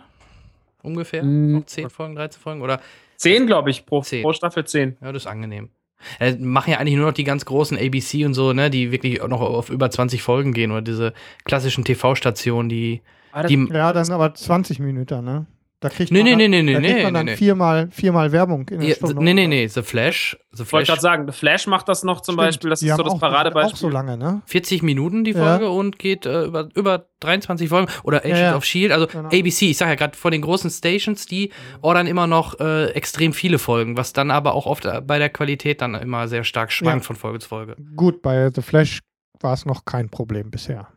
Ja, wobei, da habe ich Aber ja auch schon mal gesagt, bei The. Flash war halt der Anfang ein bisschen, äh, zum Ende hin wurde es richtig gut und ja, ich, Ich glaube, zweite Staffel habe ich noch zweite nicht Staffel gesehen. habe ich noch nicht gesehen. Ähm, denke, da, da ja noch ein bisschen Twist drin ist. Ähm, zwischendurch denkt man, jetzt geht ihnen bald die Ideen für Monster of the Week aus. Ja, So, das, ähm, aber Gott sei Dank. Also ich fand es sehr unterhaltsam dann, auch wenn es sich zwischendurch ein bisschen gestreckt hat und ähm, genau. die Auflösung war dann ja auch okay. Super. Ähm, Sehr gut. Max, hast du noch was oder was du gerne Ich habe tatsächlich ein paar Sachen im Flugzeug geguckt, aber ähm, ich brauche ja noch Stoff fürs Autokino. Deswegen mache ich jetzt mal Pause an dieser Stelle. Aber Willst du was anteasern? Was hast du denn gesehen, was du dann im Autokino besprichst? Ich habe ich hab Zoolander 2 mir angetan, tatsächlich, okay. weil, ich, ja, habe Hm, ich auch gesehen. ja. War leider, schade. Hm. Hm? weil ich großer Ben Stiller-Fan bin Ja. ähm, und auch Will Ferrell-Fan bin ohne Ende. Ich habe, ähm, den hatte ich aber schon mal im Kino gesehen, mir nochmal aus, aus Jux diesen Zootopia oder Zoomania angeguckt. Den Okay. finde ich, der geht, der geht immer so, der ist halt okay. Der ist kein okay. Meister- Den Kein habe ich gerade noch vor mir. Ich glaube, Max ist mein verlorener Bruder. Äh, Will Ferrell, Ben Ja, Stiller. Ich ich glaub, mochte läuft. Zoolander. Ich, Ich glaub, Will Ferrell läuft- sowieso. Allein Celebrity Jeopardy von Saturday Night Live könnte ich mir in Endlosschleife angucken. So gut ist er da. Bei euch läuft's, ihr beiden. Äh, Ja, das, Nehmt euch Wie stehst jetzt, jetzt die große Preisfrage? Oh. Adam Sandler? ja ich habe euren Podcast gehört. Daher weiß ich, Hast du gehört? Okay, Aber- du, weißt, du kennst meine Affinität zu, zum Ja, Sandler. da wollte Ja, ich dich gleich noch zu. aber hier ähm, könnte ich wieder ins Spiel kommen. Nee, also äh, Adam Sandler, ähm, auch da, vieles von seinen Filmen mag ich sehr, sehr gerne. Es gibt leider ein paar Ausreißer nach unten, die man aber oft dann ihm trotzdem verzeiht irgendwie, weil, weil halt Adam Sandler noch drin ist oder mitmacht. Ich fand halt hier den, den, ähm, ich weiß ja gar nicht mehr, wie der hieß, der Wild West letzte, der Netflix Original. Ridiculous Six. Ridiculous Ja, Six. den fand ich leider sehr schwach. Ähm, The Do-Over ähm, fand ich zum Beispiel wieder besser. Ja, das ist witzig, Besser. da gehen die Meinungen auseinander. Ich Ja. finde, The Do-Over zum Beispiel fand ich super unspektakulär. Hm, okay. Ähm, fand, ja. aber, fand aber Ridiculous Six, also Ridiculous Six ist große Scheiße. Das kann man festhalten. Das ist ganz großer Mist. Aber er hatte leider zwei, drei Szenen, so, also wie Harvey Keitel der Kopf abgeschlagen hat, Ja. wurde, da habe ich, da habe ich zu Hause gesessen und habe Rotz und Wasser geheult vor Lachen. Ich war fertig mit der Welt. Ich weiß auch gar nicht warum. Ich habe Pause gedrückt, ich habe zehn Minuten gelacht. So. Und da war ich wirklich so, das war völliger, also und, und, und aber alles andere, so dieses ganze Pipi-Kaka-Humor, wenn der Esel an die Wand scheißt und sowas, das sind halt die Sachen, da fängt es mich unfassbar an zu nerven. Also Mhm. dieses auch dieses wie in, in ähm, Kindsköpfe 2 am Anfang Oh der. Esel, der, der- der Elch Adam Sandler in den Mund pinkelt. Das, Das, war, das war so eine Scheißszene. Und so schlecht, so- die Ja, sah aber so sowas- schlecht aus. Aber Ja. sowas passiert, wenn Produktionen Ah. ähm, völlig unkontrolliert und unreflektiert nach Menschen mit Geld werfen. Ja. So, und, mach mal. Und darf gerne und da fand 120 ich, Minuten da dauern. fand ich Pixels richtig angenehm, muss ich ehrlich sagen. Also, ja, und damit hatte ich ja meine Schwierigkeiten. mit Pixels. Ja, ich fand oh den gar je. nicht so schlimm. Also Oh, fand ich okay. Pixels hatten viele ihre Schwierigkeiten, wenn ich oh mich je, oh je. an ein, oh zwei je. Kritiken erinnert. Oh Uiuiuiui. je. Ja. Also ich habe letztens mal geguckt auf Blu-ray, er ist ab, er ist auch große Scheiße, muss man sagen. Aber ich, ja, komm, aber aber auf irgendwie hohem Niveau. ja, er macht, er macht halt einfach, aber ich weiß ja auch, auf was ich mich einlasse, wenn ich da reingehe. So, da sind halt die Videospielfiguren ja. der 80er tauchen wieder auf und kämpfen gegen die Menschen und Sandler führt diese Mannschaft an. Man ist so, Max, ja, okay. Du musst, doch nur sagen, du musst doch nur sagen, Kevin James ist Präsident der USA. Oder? Dann, damit ist der Film komplett beschrieben. Ja. Ne? Also, Okay, ja, du hast recht. Ja. Du hast recht. Aber ja, ich hatte Spaß. Ich hatte im Kino wahnsinnigen Spaß mit dir. Wir sind da so mit der, mit der, mit der Adam Fandler Community rein im Rottgau im Kino, meiner alten Heimat, in so einem ganz kleinen Kino, wo 50, 60 Leute dann sich Da gibt eingefunden ja hatten. auch nur ein kleines Kino. Ansonsten Ja. musst du ja schon bis Frankfurt, oder? Rottgau hat zwei Kinos. Oh, entschuldige die, haben jeweils, die haben jeweils auch zwei Seele. Also Entschu Entschuldigung. vier- Du merkst, wir sind, wir sind groß. Nee, ist klar. Ist okay. Dann Ich habe Deadpool da gesehen, als am Release-Tag lief der nicht im großen Kino, sondern im kleinen Kino, weil im großen liefen, im großen Kino lief Chiller of Duty von, von, von Till Schweiger und im kleinen Kino am Release-Tag Ja? Cool, ja. lief, lief, lief Deadpool. Deadpool war voll mhm. Und in, in Ja. Schweiger waren drei Leute. Da Aber anscheinend war der Kinobesitzer großer Schweiger. ja, da hat, die, da hat die Theaterleitung sich in der Woche vorher bei der Planung den Kopf gestoßen. Mm. Und, und zwar am DVD-Regal mit den, mit Entweder den, das- mit den, mit den Tatort-Blu-ray. Entweder das oder da ein bisschen Insiderwissen von, äh, ich arbeite ja auch seit 13 Jahren im Kino. Ähm, es kann manchmal auch sein, dass der Verleiher den Film nur rausrückt, wenn du ihn in dem Ja, großen Saal halt spielst. großen also, Saal spielen. das muss nicht zwingend ähm, am Kinobesitzer und, und mit liegen. den Und mit den Kleinen machen sie es halt. ne? Mhm. Das war ja zu der Zeit, als ich noch im Kino war, auch als Theaterleiter im Kino gearbeitet habe und ähm, irgendwie Sonderprogramme die ganze Zeit gemacht habe als, als Assistent für Kino Aura.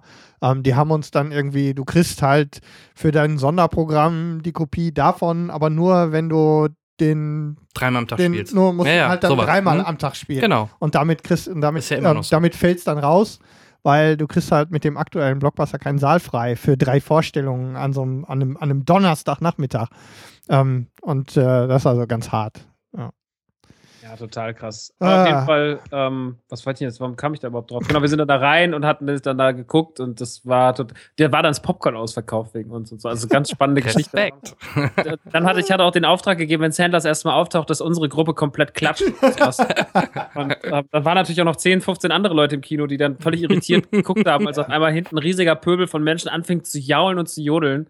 Ähm, es war super, das war sehr, sehr schön. Der Adam Fandler-Treff, großer, großes Ereignis in meinem Leben.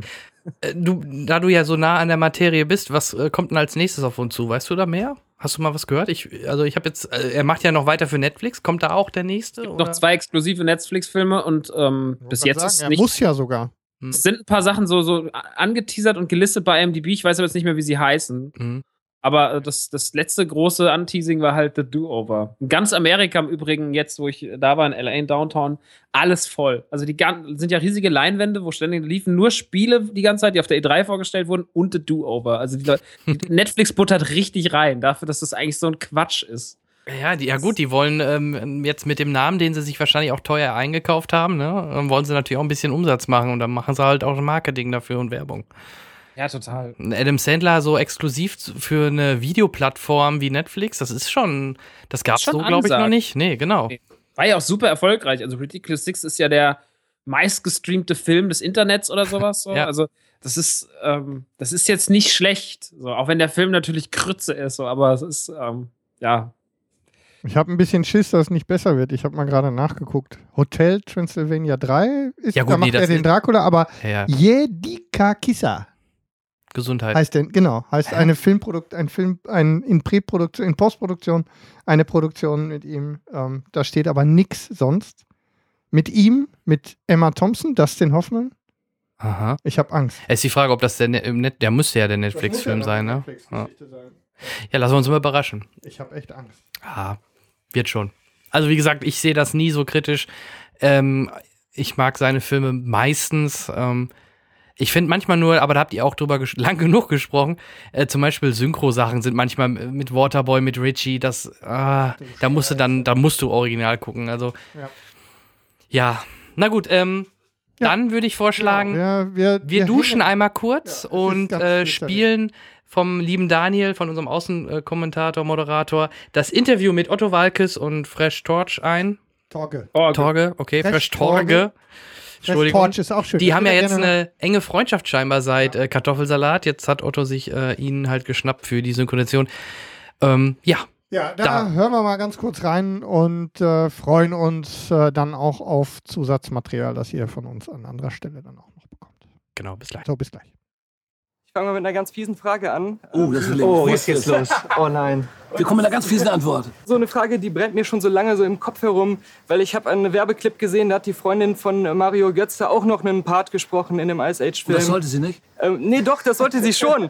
Aber sie ist ja eigentlich jetzt Model. Also bei, bei euch habe ich jetzt, da weiß man, da ist was mit Stimme, bei, Na, bei wir YouTube-Videos viel. Das ne? machen wir oftmals, ja. Was ist eure Einschätzung abseits von aus, aus PR-Gründen? Warum kriegen so klassische ähm, hauptberufliche Synchronsprecher kaum solche größeren Rollen in diesen großen Kinofilmen heutzutage? Kommen doch, die bekommen doch Rollen. Wenn sie gute Filme, gute Projekte sind, die werden angefragt und wenn sie, wenn sie kein Interesse haben, dann kommen sie nicht. Aber sie, die Angebote sind ja da. Okay. Ne, In Amerika wird ja auch eingesetzt, wenn J. J. Lo ist ja im Original, hast du ja auch mitgekriegt. Und so werden die Stars genauso eingesetzt wie hier auch. Zum Beispiel bei den Bären, bei dem, bei dem Kung Fu Panda ist der Habe Kerkeling und ich weiß nicht, wer Ja. Ralf Schmitz ist da mit den, Exakt. unter der Heck und sind ja alle da. Läuft Also es ist kein Problem und auch keine deutsche Sache jetzt, sage ich mal. Aber ich dachte vielleicht, weil ihr es ja selber macht, ähm, sagt ihr jetzt, man musste auch schauspielerisch irgendwie was machen oder es ist äh, die Persönlichkeit spielt auch eine große Rolle, weil die Figuren dann Das ist die große Kunst, die große Schwierigkeit dabei, dass du nur mit der Stimme versuchst, dass diese Glaubwürdigkeit zu vermitteln und mit diesem, mit dem deinem Animationswesen zu verschmelzen und dann plötzlich eine, ein, eine Einheit wirst, dass die Leute sagen, wow, das ist nicht Sid, der wird von Otto gesprochen oder das ist der Roger von Torge, da spricht Torge, sondern das muss miteinander verschmelzen. Und das funktioniert, wenn das ist geschafft. Dann ist es noch stärker, als wenn du irgendwie plötzlich allein da stehst, Roger der Regie. Das ist eine, das ist eine Aufgabe, eine besondere Aufgabe, in einem dunklen Raum zu stehen und dann, weißt du, und dann irgendein Synchronregisseur sitzt daneben, passt genau auf, dass alles lippensynchron Ja. sauber rüberkommt. Und dann musst du noch eine Glaubwürdigkeit vermitteln und, und, und eben dieses Wesen auch noch sympathisch machen und so. Das ist nicht einfach. Du bist der Wind unter meinen Flöhen, die Eilen in meinen Augen. Willst du meine Gefährtin fürs Leben sein? Hm? Und da haben sie ja schon auch in Amerika gesagt, äh, wir müssen da unsere Version ein bisschen an Otto angleichen, habe ich gehört. Und das, ich, das ist mir aufgefallen. Also in der, ich habe gestern gedacht, in anderen Filmen ist der Unterschied größer zwischen den amerikanischen und deutschen Fassungen bei den Animationsfilmen. Und ähm, da kam es mir so vor, ähm, da ist jemand ein bisschen in die Otto-Schule gegangen. Ja? Na, ich, war, ich war oft in New York und wir haben oft miteinander geredet, wir haben oft viel gesehen und, und durch, durch YouTube sind sie auch ein bisschen sehr informiert. Das funktioniert, diese Zusammenarbeit. Und da habe ich ziemlich viel Bewegungsfreiheit und sie gleichen auch bestimmt. Es gibt so Otto-spezifische Charaktere und das wird ihm genauso gehen jetzt in dieser Rolle. Diese, diese Rogers, das wirst du wirst nicht wundern, das wirst immer mehr du sein. Ja, aber ich passe da genau auf. Ja, das kann sein. Und du hast ja quasi jetzt so einen, so einen Lebensvertrag schon mit Ice Age geschlossen, hat man den Eindruck, so, so viele Filme, wie du das schon gemacht hast. Äh, wie kam man jetzt auf, auf dich zu? Wie ist das zustande gekommen? Und das habe ich Otto auch zum größten Teil zu verdanken. Also er hat da so ein bisschen ein gutes Wort für mich eingelegt. Er hat gesagt, du mach mal der Torge, der kann das glaube ich ganz gut. Und dann war ich ja umso glücklicher, dass danach dann auch positives Feedback gekommen Ja, ist. Die sind alle begeistert. Die haben mir geschrieben und ich habe ihn gleich weitergeleitet. Wollte er gar nicht glauben. Aber es stimmt, das war, Ja. du warst wirklich stark. Ja. Kannst du mal ein Beispiel geben? Dieser Vogel, der schreit immer so. Das Heiliger Schneeball, ist das kalt hier drin? Ja, da muss man natürlich Naturtalent für haben. Ne? Das kann man, glaube ich, gar nicht lernen.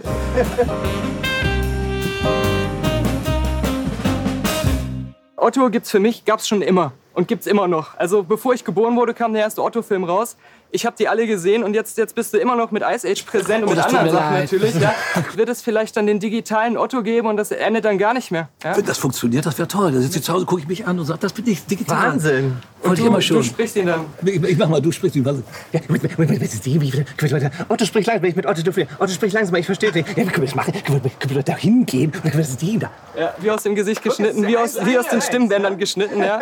Äh, vielleicht ganz schnell noch, falls es noch mehr Ice Age-Filme gibt, was wäre denn eure Idee, was man jetzt noch Neues oder Ach, irgendwas, mit einer, irgendwas mit einer Zeitmaschine. Das ich wär's, mal ne? erklären. Zeitmaschine. Die kommen ganz woanders an. Ja, ja, in einer anderen Zeit, aber ich weiß noch nicht in welcher. Da gibt es viele Möglichkeiten. Das eine gute Idee. Aber wir schreiben ja nicht die Drehbücher. Dann hoffen wir das mal, dass, dass sie zuhören. Ja, ruf ihn an, Ja, ruf ihn an sag Time das. Machine, in New Time. Wir werden sehen. Es geht weiter. Vielen Dank, ihr beiden. Gerne. Und natürlich hat der Daniel uns noch eine Kleinigkeit dazu aufgenommen, wie er den Film denn findet. Und auch das hören wir uns eben an. Ja, schön.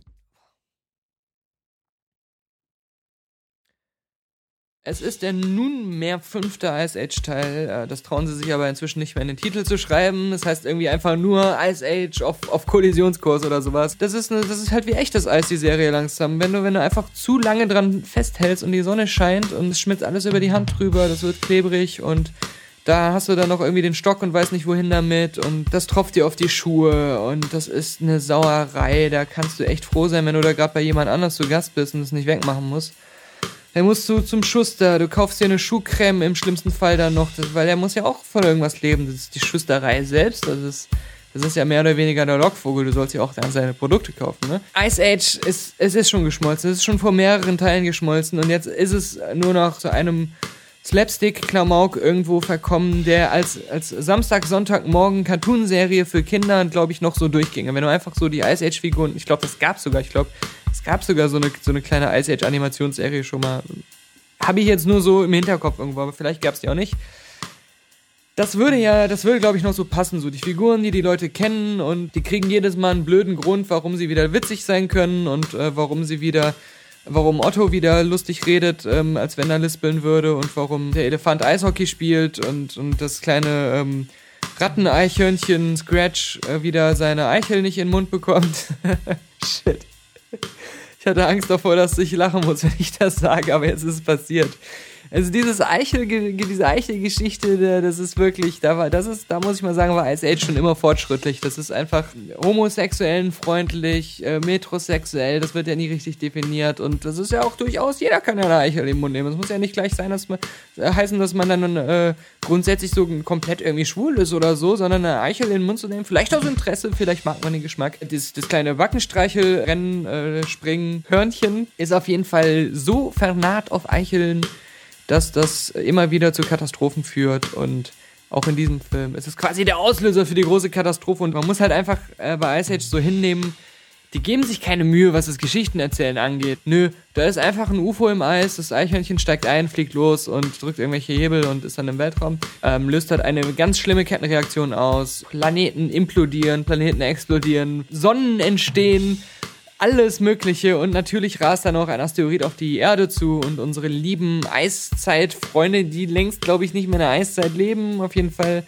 Da gibt's schon viel grüne Vegetation und fließendes Wasser und alles. Die Raubtiere sind vegan geworden, alle sind glücklich und leben miteinander. Das größte Problem, was man hat, sind irgendwelche Familienangelegenheiten. Ja, das ist, das ist, ähm, alles ähm, so beliebig. Es wirkt so beliebig, dass es, dass es langweilig war und zu viel Slapstick, zu viel Holzhammer-Homo, Slapstick ähm, und immer muss noch einer einen draufsetzen, immer muss noch einer furzen, immer muss ein noch kleineres Tier durchs Bild springen und irgendwas sagen. Das ist immer eine Reihe von so Einzelgags. So jeder macht so seinen lustigen Spruch. Da passiert irgendwas. Asteroid kommt angeflogen, also so ein kleinerer, der dann auch aufschlägt, ganz am Anfang. Jeder springt mal hoch und sagt irgendeinen lustigen Spruch. Und das ist einfach nur hektisch durcheinander. Die einzige Szene, die, die auf die Art funktioniert, ist, ist, sind immer die ganzen Szenen, wo Scratch alleine im Weltraum mit seinem UFO ist und seine ganzen Kettenreaktionen da auslöst und, und versucht da an die Eichel ranzukommen. Das hat nämlich ein schönes Tempo immer und, und eine, eine schöne Temposteigerung auch. Dass erst was Kleines passiert, es wird dann immer größer, wie man das halt auch kennt. Das ist jetzt auch keine neue Formel in Ice Age. Das ist einfach genau das, was man von, von diesem Vieh kennt, nochmal jetzt im Weltraum und dadurch ist es zugegebenerweise auch wieder was origineller, was bunter, was verrückter. Das Element, das stimmt. Und das ist halt genau das, was man zuhauf in dem Trailer sieht, wo auch schon alles Tolle und Spektakuläre einem in den, in den Trailern schon so vorweggenommen wird. Ich hätte gern Ice Age gesehen, das komplett im Weltraum spielt. Lass doch alle im Weltraum sein. Warum hat jetzt nur Scratch da so ein einzelnes UFO gefunden? Das wäre, das hätte Potenzial gehabt, was, was, was zu erzählen, was auch den Figuren eine Aufgabe gibt, die sie von sich aus so Schritt für Schritt lösen können, wo sie Sachen herausfinden können, wo sie Pläne entwickeln können. Jetzt in einem Film ist es nur, ah, da kommt der Asteroid, irgend so ein Typ weiß, was zu tun ist, wir gehen jetzt dahin und machen das. Ja, und, und dazwischen passieren lustige Actionsequenzen und, und, äh, und verrückte äh, Witzchen zu, äh, und, und, und irgendwelche, die Oma wird vom Blitz getroffen, haha. Warum haben sie sie nicht alle ins Weltall geschickt und sie müssen wieder auf die Erde zurück. Und vielleicht entdecken sie aber dann noch einen anderen Planeten. Dann sind sie sich nicht mehr sicher, ob sie nach Hause wollen oder ob sie auf diesem coolen neuen Planeten bleiben wollen. Und all solche Sachen, wo man auch wieder total viel fantasievolle neue Umgebungen hätte zeigen können. Wo man dann auch hätte erklären können, wo kommt dieses UFO her? Ähm, was sind das für Außerirdische? Und das hätte das Ice Age-Universum wieder in eine neue Richtung so erweitert. Ja, das wäre ja auch aus, aus Firmensicht wieder vielleicht nicht, nicht unclever gewesen, sondern neue Bandbreite von außerirdischen Figuren einzuführen. Andere Tiere auf einem anderen Eisplaneten oder irgendwas in die Richtung äh, Mensch war da Potenzial in dieser ganzen Weltraumsgeschichte und, und so ist es jetzt leider wirklich. Wir haben eine coole Idee für Scratch und die anderen Figuren müssen aber auch da sein. Wir wissen nicht so richtig, was wir denen zu tun geben sollen, aber hey, wir haben, wir haben diese 10 Minuten Scratch-Szenen im Weltraum, die sind lustig, das reicht den Leuten bestimmt und äh, jetzt müssen wir nur irgendwie noch ein, ein die volle Länge des Kinofilms hinkriegen, aber also Scratch, äh, die Scratch-Idee ist super. Es wirkt wie ein sehr aufgeblasener, langgezogener 20 Minuten Cartoon, den man echt in, in ganz kurz einfach als Slapstick-Ding morgens früh zum Aufstehen, zum Kaffee, äh, damit die Kinder beschäftigt sind und, und man selbst nicht äh, schon in die Tageszeitung gucken muss, um das Grauen der Welt zu sehen. Als Kinofilm kann ich, nein, kann ich nicht, kann ich nicht so raten. Bei, bei Zoomania habe ich ja noch so halb gesagt, habe ich ja noch gesagt, das, das ist schon gut, das ist schon okay. Ich, ich schwimme nur nicht so auf dem Hype mit. Ich bin nicht so richtig begeistert, aber das ist so richtig verkehrt machen kann man damit nichts. Finding Dory, der im, im September kommt, ähm, da werde ich eine Filmkritik auch zu machen, den habe ich mit dem Kaffeemann gesehen. Da kann ich schon mal sagen, den fanden wir beide super. Ja, und das ist für mich so wichtig, weil das ist so, damit ist bewiesen, dass ich kein Animationsfilmhasser bin oder irgendwie jemand, der jetzt grundsätzlich keine Freude mehr im Leben hat und der alles ablehnt, was in irgendeine Richtung auch für Kinder und, und die ganze Familie gemacht ist. Das ist ja gar nicht so. Ich bin jetzt jetzt noch weniger als vorher Ice Age begeistert. Ich bin richtig Finding Dory begeistert. Da, da freue ich mich schon drauf, drüber zu reden. Äh, Jan, Mike, äh, Mike, Mike, ja. Ich krieg's irgendwann auf die Reihe. Äh, Hendrik und Henrik, Hendrik, Henrik, Jan und Michael übernehmen bitte. Jo, Das Der- wieder. Otto. Was eine geile Sau, oder? Genau. Wenn ihr das, was ihr gerade gehört habt, noch sehen wollt, wir werden es, äh, das können wir euch schon sagen, nächsten, schick geschnitten. ja. Wenn ihr das ähm, hier hört, wird es wahrscheinlich bei auch bei YouTube YouTube auf unserem YouTube-Kanal dann auch zu sehen sein. In Farbe. Genau, der wird ja kaum genutzt, aber für sowas äh, ist er dann ganz praktisch. Super. Sehr schön. Gut. Kommen wir zu unserem Mainstream, zu unserem Hauptthema. Denn passend zum Wetter und der Leute, die hier heute podcasten, habe ich am Anfang gesagt, sprechen wir heute über Hot Summer oder Sommerfilme. Da kommen wir nämlich auch schon, können wir gleich bei Netflix weitermachen, ne? Mit Hot, Absolut. Hot Wet American Summer oder wie ist der gute? Das Ja. äh, muss auf die Liste dann in dem Zusammenhang. Vielleicht sollten wir aber vorab, bevor wir vielleicht über ein paar Filme sprechen, einmal ähm, erstmal in der Runde fragen, was ist für euch denn ein Sommerfilm? Ist es ein Film, der klassisch im Sommer läuft, sprich Sommer-Blockbuster, oder ist es ein Film, der für euch das Gefühl des Sommers äh, transportiert?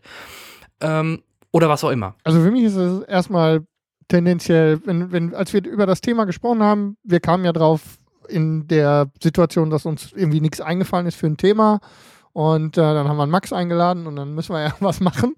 Und äh, dann haben wir diskutiert darüber, ähm, ob es denn tatsächlich Sommer-Blockbuster, beziehungsweise äh, die Diskussion fing ja bei uns andersrum an, ob es das klassische Sommerloch noch gibt. Was ich in der Zeit, als ich im Kino noch gearbeitet habe, ja ernsthaft kannte. Also wir ähm, in den Tagen, wo wir ähm, 26 Grad plus hatten, tatsächlich tagelang vor leeren Seelen gespielt haben. Ja. Äh, ähm, also Kinomöbelausstellung gemacht haben. Ähm, und äh, die Zeiten, also im Moment fühlt sich ja so an, als wäre das nicht der Fall. Also als wäre das besser geworden. Und dieses Jahr ist besonders schlimm, haben wir ja am Anfang schon drüber gesprochen, weil jetzt auch noch ähm, Ist alle zwei Jahre so. ein Hm? völlig äh, unmotivierter Fußball-Event ähm, da so zwischen grätscht. Und deshalb, um deine Frage jetzt zu beantworten, für mich ist es beides. Ich habe Filme, die ich explizit mit dem Sommer verbinde, Mhm. thematisch oder weil ich ihn im Sommer gesehen habe. Und es gibt ja auch den klassischen Sommerblockbuster, der also wirklich dann positioniert wird, so, so zumindest auch so kommuniziert wird, dass er eben genau in diese Lücke fällt und uns ähm, irgendwie durch die zwei Regentage trägt, wenn es denn tatsächlich welche gibt. Also für mich ist es eher tatsächlich beides. Ja, und äh, Max, wie siehst du das? ich sehe das, also bei mir war der Sommerfilm war immer so, immer, als man kleiner war, dann gab es immer so einen Film im Sommer, auf den hat es so hingearbeitet, so, das weiß ich noch. Also so, als ich klein war, war das dann zum Beispiel Jurassic Park oder irgendwann waren es dann die Flintstones und irgendwann war es dann Casper und irgendwann war, also ich weiß, es gab immer so diesen einen Highlight-Film im Sommer, auf den haben wir gewartet und deswegen waren für mich auch, oder Independence Day, dann später Man in Black, es waren immer, glaube ich, soweit, also wenn, das meine Erinnerung richtig liegt, waren das immer die Filme, die so im Sommer liefen. Ja. Ähm, ja, Independence in Day muss ja im Juli gewesen sein, ja. ja, genau, aber also, das waren also die Mhm. Filme, da hat es drauf hingearbeitet. Und deswegen sind für mich Sommerfilme eigentlich tatsächlich immer so diese großen Sommerblockbuster, die dann irgendwie den ganzen Sommer in meinem, also gefühlt in meinem Kopf regiert haben, weil halt so das Merchandise lief darauf hinaus, irgendwie die, die Magazine waren voll, die Cover waren voll, alle haben drüber gesprochen, schon Monate vorher und dann lief der, man war so ganz aufgeregt und ist dann donnerstags nachmittags in Rottgau äh, mit dem Fahrrad ins Kino gefahren. Ähm, deswegen sind das mehr für mich so Sommerfilme. So, es gibt wenig Filme, die so mir Sommergefühl ausleben. Äh, oder das sind dann, ja, ich glaube, so richtige Filme, die so ein Sommerfeeling vermitteln, habe ich nicht. Aber es gibt ja so ein, wie auch bei Musik, so ein Gefühl, was auch Filme transportieren können, das halt einem so ein bisschen was triggert. Einer der Filme, die, so mich, die mich so ein bisschen auf den Sommer triggern, ist, warum auch immer, obwohl ich habe noch nie Drogen genommen, ist trotzdem Taking Woodstock so. Mhm. Oh ja. Ähm, Hm? Ja, habe ich aber genau das Gleiche an einer Stelle, dann greife ich da an der Stelle vor, weil es genau das Gleiche bei mir macht, ist Fear and Loathing in Las Vegas. Hat immer irgendwie genau so eine, ich habe die, also diese, Diese Hitze dieses halt, ja. Wüstending Mhm. und so und ähm, die ganze, diese ganze seltsame, diese gesamte se- seltsame Setting, hab, ich habe immer irgendwie, ich denke auch an Sommer, wenn ich dran denke. Jetzt also in der Vorbereitung habe ich genau, also so Sommer, ah, Hitze, tralala, okay, habe ich Loathing in Las Vegas aufgeschrieben. Reiche mich direkt mit ein. Ich habe da zum Beispiel Falling Down. Weil in dem Film ist es so unglaublich heiß. Und Stimmt, der ist super, ihm ist super warm. Ja. Michael Douglas schwitzt wie die Sau. ich, ich denke, nee, ich, das ist halt dadurch, wenn man das als Jugendlicher oder als Kind gesehen hat, Ja. das prägt, auch wenn es vielleicht Mhm. total bescheuert ist. Aber irgendwie, ich hatte immer, wenn der da im Auto sitzt und es ist heiß und er dreht Mhm. ja irgendwann dann durch und auch den ganzen Film über ist es überall heiß und bei Mac ist es oder bei, bei den Burgerschmiede ist es heiß und ich habe immer dieses bescheuerte Gefühl, dass es, wenn ich an, an Sommer oder an, warmen Film denke, An äh, warme Falling Filme. Down oder, oder Stirb langsam 3, Ja. ne? Hot Time in the Summer in the City hier, Ja. ja. irgendwie, Ähm, was, Ja. der, was Max gerade gesagt hat, ist für mich nochmal spannend, weil ich so eine Verwirrung auch da hatte, weil ich, ähm, also die, die intensivste Kinozeit hatte ich ja so in den 90ern, als ich im Kino gearbeitet habe. Und ähm, da war es so, dass für mich als dann direkt im Kino immer so ein bisschen so eine Verwirrung war mit dem Sommerblockbuster, weil Max hat gerade gesagt, das ganze Merchandising, die ganze Marketingkampagne, alles war fürchterlich ähm, auf den Sommerblockbuster orientiert. Aber hier fiel der immer ein bisschen zu spät, weil die Startzeiten von dem Sommerblockbuster, der, wo das Marketing hier im Sommer lief, weil der gerade in den Staaten im Sommer als Sommerblockbuster lief. früh. Hier waren die, dann kamen sie dann im Spätsommer oder im frühen Herbst. Deswegen gab es da immer so eine Verwirrung. Die Zeiten sind ja inzwischen Zeit komplett vorbei. Internet sei Dank, ja, durch, durchs genau. Internet kommen die Filme ja fast immer gleichzeitig. Und, ähm, und äh, da gab es tatsächlich so eine, so eine Verwirrung. Also wirklich beides. Ne? Den Sommer-Blockbuster und diesen Fehl, diesen fehlfarbenen Blockbuster, wo das Marketing uns durch den, durch den Sommer getrieben hat. Die Filme selbst aber dann erst ähm, zum auslaufenden Sommer hin bei uns dann in die Kinos kamen. Das kennt man gar nicht mehr, das Gefühl, ne? Nee. Aber das ist jetzt, jetzt, da- jetzt dieses Jahr kennt man es wieder ein Das bisschen. ist der. Das weil, ist, das, weil die Fußball-EM und so da so rein. Genau. Deswegen läuft auch Turtles erst im August und deswegen laufen auch die Ghostbusters ein paar Wochen später bei uns als in den Ja. Staaten. So, in den Staaten läuft es, glaube ich, schon nächste Woche los mit Ghostbusters. Hm. Und ähm, das ist halt krass, dass wir da so, dass wir da so hinterherhinken. das ähm, ist der Fluch der frühen Geburt bei mir. Ja, aber ähm, ähnlich wie früher in den 90er Jahren bei äh, Actionfilmen ist immer ein große Sci äh, eine große CGI-Effekt-Schlacht oder bei den, bei den Katastrophenfilmen immer ein großes Event in dem Film gab, wo alle drauf gewartet haben, irgendwas geht kaputt oder was weiß ich. Hast es halt früher gehabt, im Sommer hattest du dich, wie, wie ihr schon sagtet, auf einen Film gefreut. Aber das ist ja heutzutage gar nicht mehr so, weil sich mittlerweile zwei, drei, vier Filme im Sommer, die man als Blockbuster deklariert, halt äh, zusammen äh, Absolut. nacheinander. Das fängt ja im Mai an. Marvel spielt da ja auch immer eine große Rolle. Jetzt mittlerweile dann auch jetzt mit DC. Da sind die großen Blockbuster. Letztes Jahr, bestes Beispiel, also letztes Jahr hatten wir wieder mal, finde ich, einen, einen klassischen Blockbuster, Sommerblockbuster, der auch überraschend richtig hoch ging. Und das ist Jurassic World, finde ich. Dass der so durch die Decke geht, hätte ich nicht gedacht. Dass der erfolgreich ist, ja. Das hätte ich auch nicht Ne? gedacht. Aber dass so der- ein darüber- Monster wird. Ja, darüber haben wir es ja hier dass auch die da- ausführlich gehabt. wie doof alle so da reinlaufen und den so äh, die, die, die Zahlen liefern, Ja, hätte ja kaum einer gedacht. Ja. Und das war für mich wieder so, das äh, hat, spielt natürlich mit dem 90er-Jahre-Gefühl aus den ersten Teilen natürlich. Du hattest immer wieder diese Momente, gerade für, für uns Ältere, die, die die ersten Teile ähm, kannten oder damals im Kino schon gesehen haben, auch da hattest du wieder diese Momente. Allein wenn du diese alten Jeeps wieder gesehen hattest und dachtest, hey, cool. Aber spannenderweise, ähm, in diesem Zusammenhang jetzt zumindest nur so ein bisschen überraschend, weil Jurassic Park ist äh, 93 auch im Juni in den Staaten. Ja. Also auch ein Sommer-Blockbuster. Der ist, mir auch, der ist mir auch total als Sommerblockbuster äh, hängen Ja. geblieben. Und deswegen hat aber auch Jurassic World letztes Jahr bei mir das Gleiche ausgelöst. Und ich war auch wirklich, ich war in den USA, weil da E3 war, als der gerade anlief. Und es war einfach, LA bestand nur aus Minions und aus Dinosauriern. Mhm. Ja. Das, Das, war ist eine krass. coole Kombination. Ja, Ein Minion reitet auf einen Dinosaurier. Ja. Aber do, do, do. Aber das ist auf jeden Fall sch schwierig. Ähm, es war nervig. Ja, Aber- also, d- das Allerschlimmste ist mir jetzt aufgefallen, ich habe das jetzt irgendwo durch Zufall, ich weiß gar nicht wo, ob das in der Kommentarspur, ich, hab, ich weiß es nicht. Ich habe irgendwo gehört, es sind insgesamt sind 300 Minions in diesem, in diesem blöden Film. Wo Und- jetzt in Jurassic World? Nein, in, ja, genau. Versteckt in den Minions. Easter Eggs. Noch nicht gefunden. Und die werden alle von ein und derselben, von, diesen, von den Produzenten irgendwie gesprochen. Der muss doch völlig durchgedreht sein. ja. Ja, Banana. Synchronarbeit, Banana. Hm. Synchronarbeit vom Feinsten. Krass. Ja, ähm, aber stimmt, letztes Jahr war Jurassic World wirklich so ein großer, richtig großer Mhm. Sommerblockbuster. hatte Und dann hat's es, Terminator hat es auch noch versucht, aber die sind da mit ihrem Genesis auch grandios an die Wand gedonnert. Ja, auch so ein Da Fall. sind wir wieder bei der Trailerproduktion, Mhm, ne? das ist Also auch- Epic ja. Fail mal drei. Der Trailer war auch, Ja. der Trailer war auch eine Wie einzige. kann man denn die ja, besten give it, Sachen give verraten? It, give it away.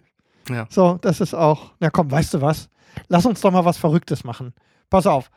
Wir machen mal drei Monate vorher einen Trailer und wir verraten einfach die Alles. komplette, den kompletten Twist. Mhm. Das ist doch mal eine tolle Idee. Das hat ja noch keiner gesagt. Das Marketing, ja. Ja, dann haben die sie- keine Ahnung ja, von Filmen scheinbar haben. Ja, dann haben sie Michael Bay angerufen und der hat gesagt, nee, mach das so. Wer hat, aber wer hat das noch mit Bravour dieses Jahr gemacht? Batman wie Superman. Auch. Auch, also ja. eine, eine, den Trailer gesehen, der auch viel zu lang war einfach für einen Trailer. Und ich sitze da so und sag so, habt ihr jetzt eigentlich gerade alles verraten, was man verraten konnte? Und ich sitze dann in dem Film, in der PK, guck den so und bin so, ja, okay, habt wirklich alles verraten, was man verraten konnte. Der Leider. Film, der Film war auch große Scheiße. ähm, Ah, den mochte ich nicht. Oder seid ihr Fans gewesen? Ähm, Nee, also wir, wir sagen wir es mal so, wir haben den auch sehr weit und breit Ja, diskutiert eine mit, Folge mit einem richtigen Ja, Hardcore-Nerd aus dem? DC-Universum, der, da den, der, der hat den abgefeiert. Nachdem wir mit dem den Film besprochen haben, hat er dann gemerkt, er ist ein ja, bisschen ihr habt schon recht, da ist schon eine Menge schiefgegangen in dem Film. Ja, wir haben ihn wieder eingefangen. Ja, Aber war eine gute Folge. ja, ja. Ja, ja, Also wir, hatten, wir haben viel Spaß gehabt. ja, nee, wir sind da mehr, also ich ich bin ja ein gro auch da wieder, ich bin halt ein großer Superman-Fan, aber Christopher Reeve ist für mich Superman. Oder selbst der Brian Singer Superman Returns fand ich gar nicht so schlimm, weil er halt mehr auf diese Nostalgie-Schiene ging. Deswegen hat mich damals schon Man of Steel, wie ich den in Berlin im IMAX dann mit, äh, damals sogar mit Daniel gesehen habe, hat Ja. mich schon ein bisschen erschüttert, weil ich halt mehr das, mehr aus der Generation komme, die diesen klassischen Superman abfeiern. Ähm, Und das ist einer der lieblosesten Schauspieler, die es auf diesem Planeten gibt. Und das ist ein ganz großes Arschloch. Und das ist ein ganz, also das ist ganz furchtbar. wen meinst du finde jetzt? das- Den Superman. Den aktuellen. Den aktuellen Superman. Ja. Ich finde, das ist eine einzige Katastrophe. Ich finde, der ist also auch dann noch, dann, dann noch gepaart mit diesem Interview-Marathon, den er da hingelegt hat. Ob ihr das mitbekommen mit diesem, wo der eine peinliche Antwort nach der Ja. anderen, ein rassistischer, frauenverachtender Wichser, sondern echt so, also, okay, alles klar, du bist wirklich furchtbar. Ähm, also danach war es für mich ganz vorbei. Und ich finde, der spielt den auch furchtbar. Also klar, Total der sieht aus, der füllt zweidimensional, das- ne? Naja. Körperlich füllt er das gut aus, aber ansonsten, der ist ja mit der Seele ganz woanders. Ja, ja. Und Ben Affleck hat ja dann auch schon einfach nur Sad Flag, hat nur noch traurig gucken, hat dann die Motto, ah, lass sie mal reden. Das war, Ja, der das, sollte, das war schon super. Also, der, der sollte nur Regie führen, glaube ich. Ben Affleck war ja wirklich noch, ähm, jetzt sind wir leider wieder bei Batman, aber da, da, der war noch einer der besseren in den ganzen Filmen. Ja. Und äh, da kann man sich eigentlich nur positiv äh, auf, de- auf einen reinen Batman-Film freuen, weil das könnte schon funktionieren. Nur äh, Zumindest ich, ich sehe halt mit ich weiterhin auf Dinge. Justice League-Film, weil Ich habe ja Hoffnung, um Ja. ehrlich zu sein. Ich habe ja wirklich Hoffnung, dass der was kann. Ich würde es mir sehr wünschen. Aber ja, du bist sehr optimistisch. ich bin sehr optimistisch, was Suicide Squad angeht. Ach, Suicide Squad jetzt erstmal. Ja. Okay. Batman, weil der Batman bin ich. Äh, Ich meine ja Justice League, aber. Justice League ist ja wieder was. Also, ja, ja. das ist ja im Grunde dann die Fortsetzung zu äh, Batman. Batman vs. Superman, ja. Ähm, bei dem, bei dem Batman. Justice League könnte funktionieren. Ja, bei dem Batman ähm, Solo-Film bin ich insofern, ähm, wenn er, wenn er sich äh, entsprechend im Drehbuch einmischt und Regie führt, dann äh, glaube ich, hat das, sagen wir mal, Potenzial. Ansonsten sehe ich das auch nicht. Aber Justice League, ja, auf jeden Fall. Entschuldige, ich habe das mit Suicide Squad, habe ich. Wir macht, macht Aber da bin ich genauso optimistisch. Ich glaube, der kann, ich glaube, der hat. hat Da fand ich nämlich zum Beispiel, die, da haben sie die Trailer auch deutlich besser gemacht. Auf Musik abgestimmt, das finde ich immer ganz cool. Dann auch. Weil sie mal ein neues Lied nehmen können. Ne? Ja, okay. Aber generell, die alle drei, selbst der erste mit der klassischen Musik, The Joke is on You, fand ich alle ganz cool inszeniert.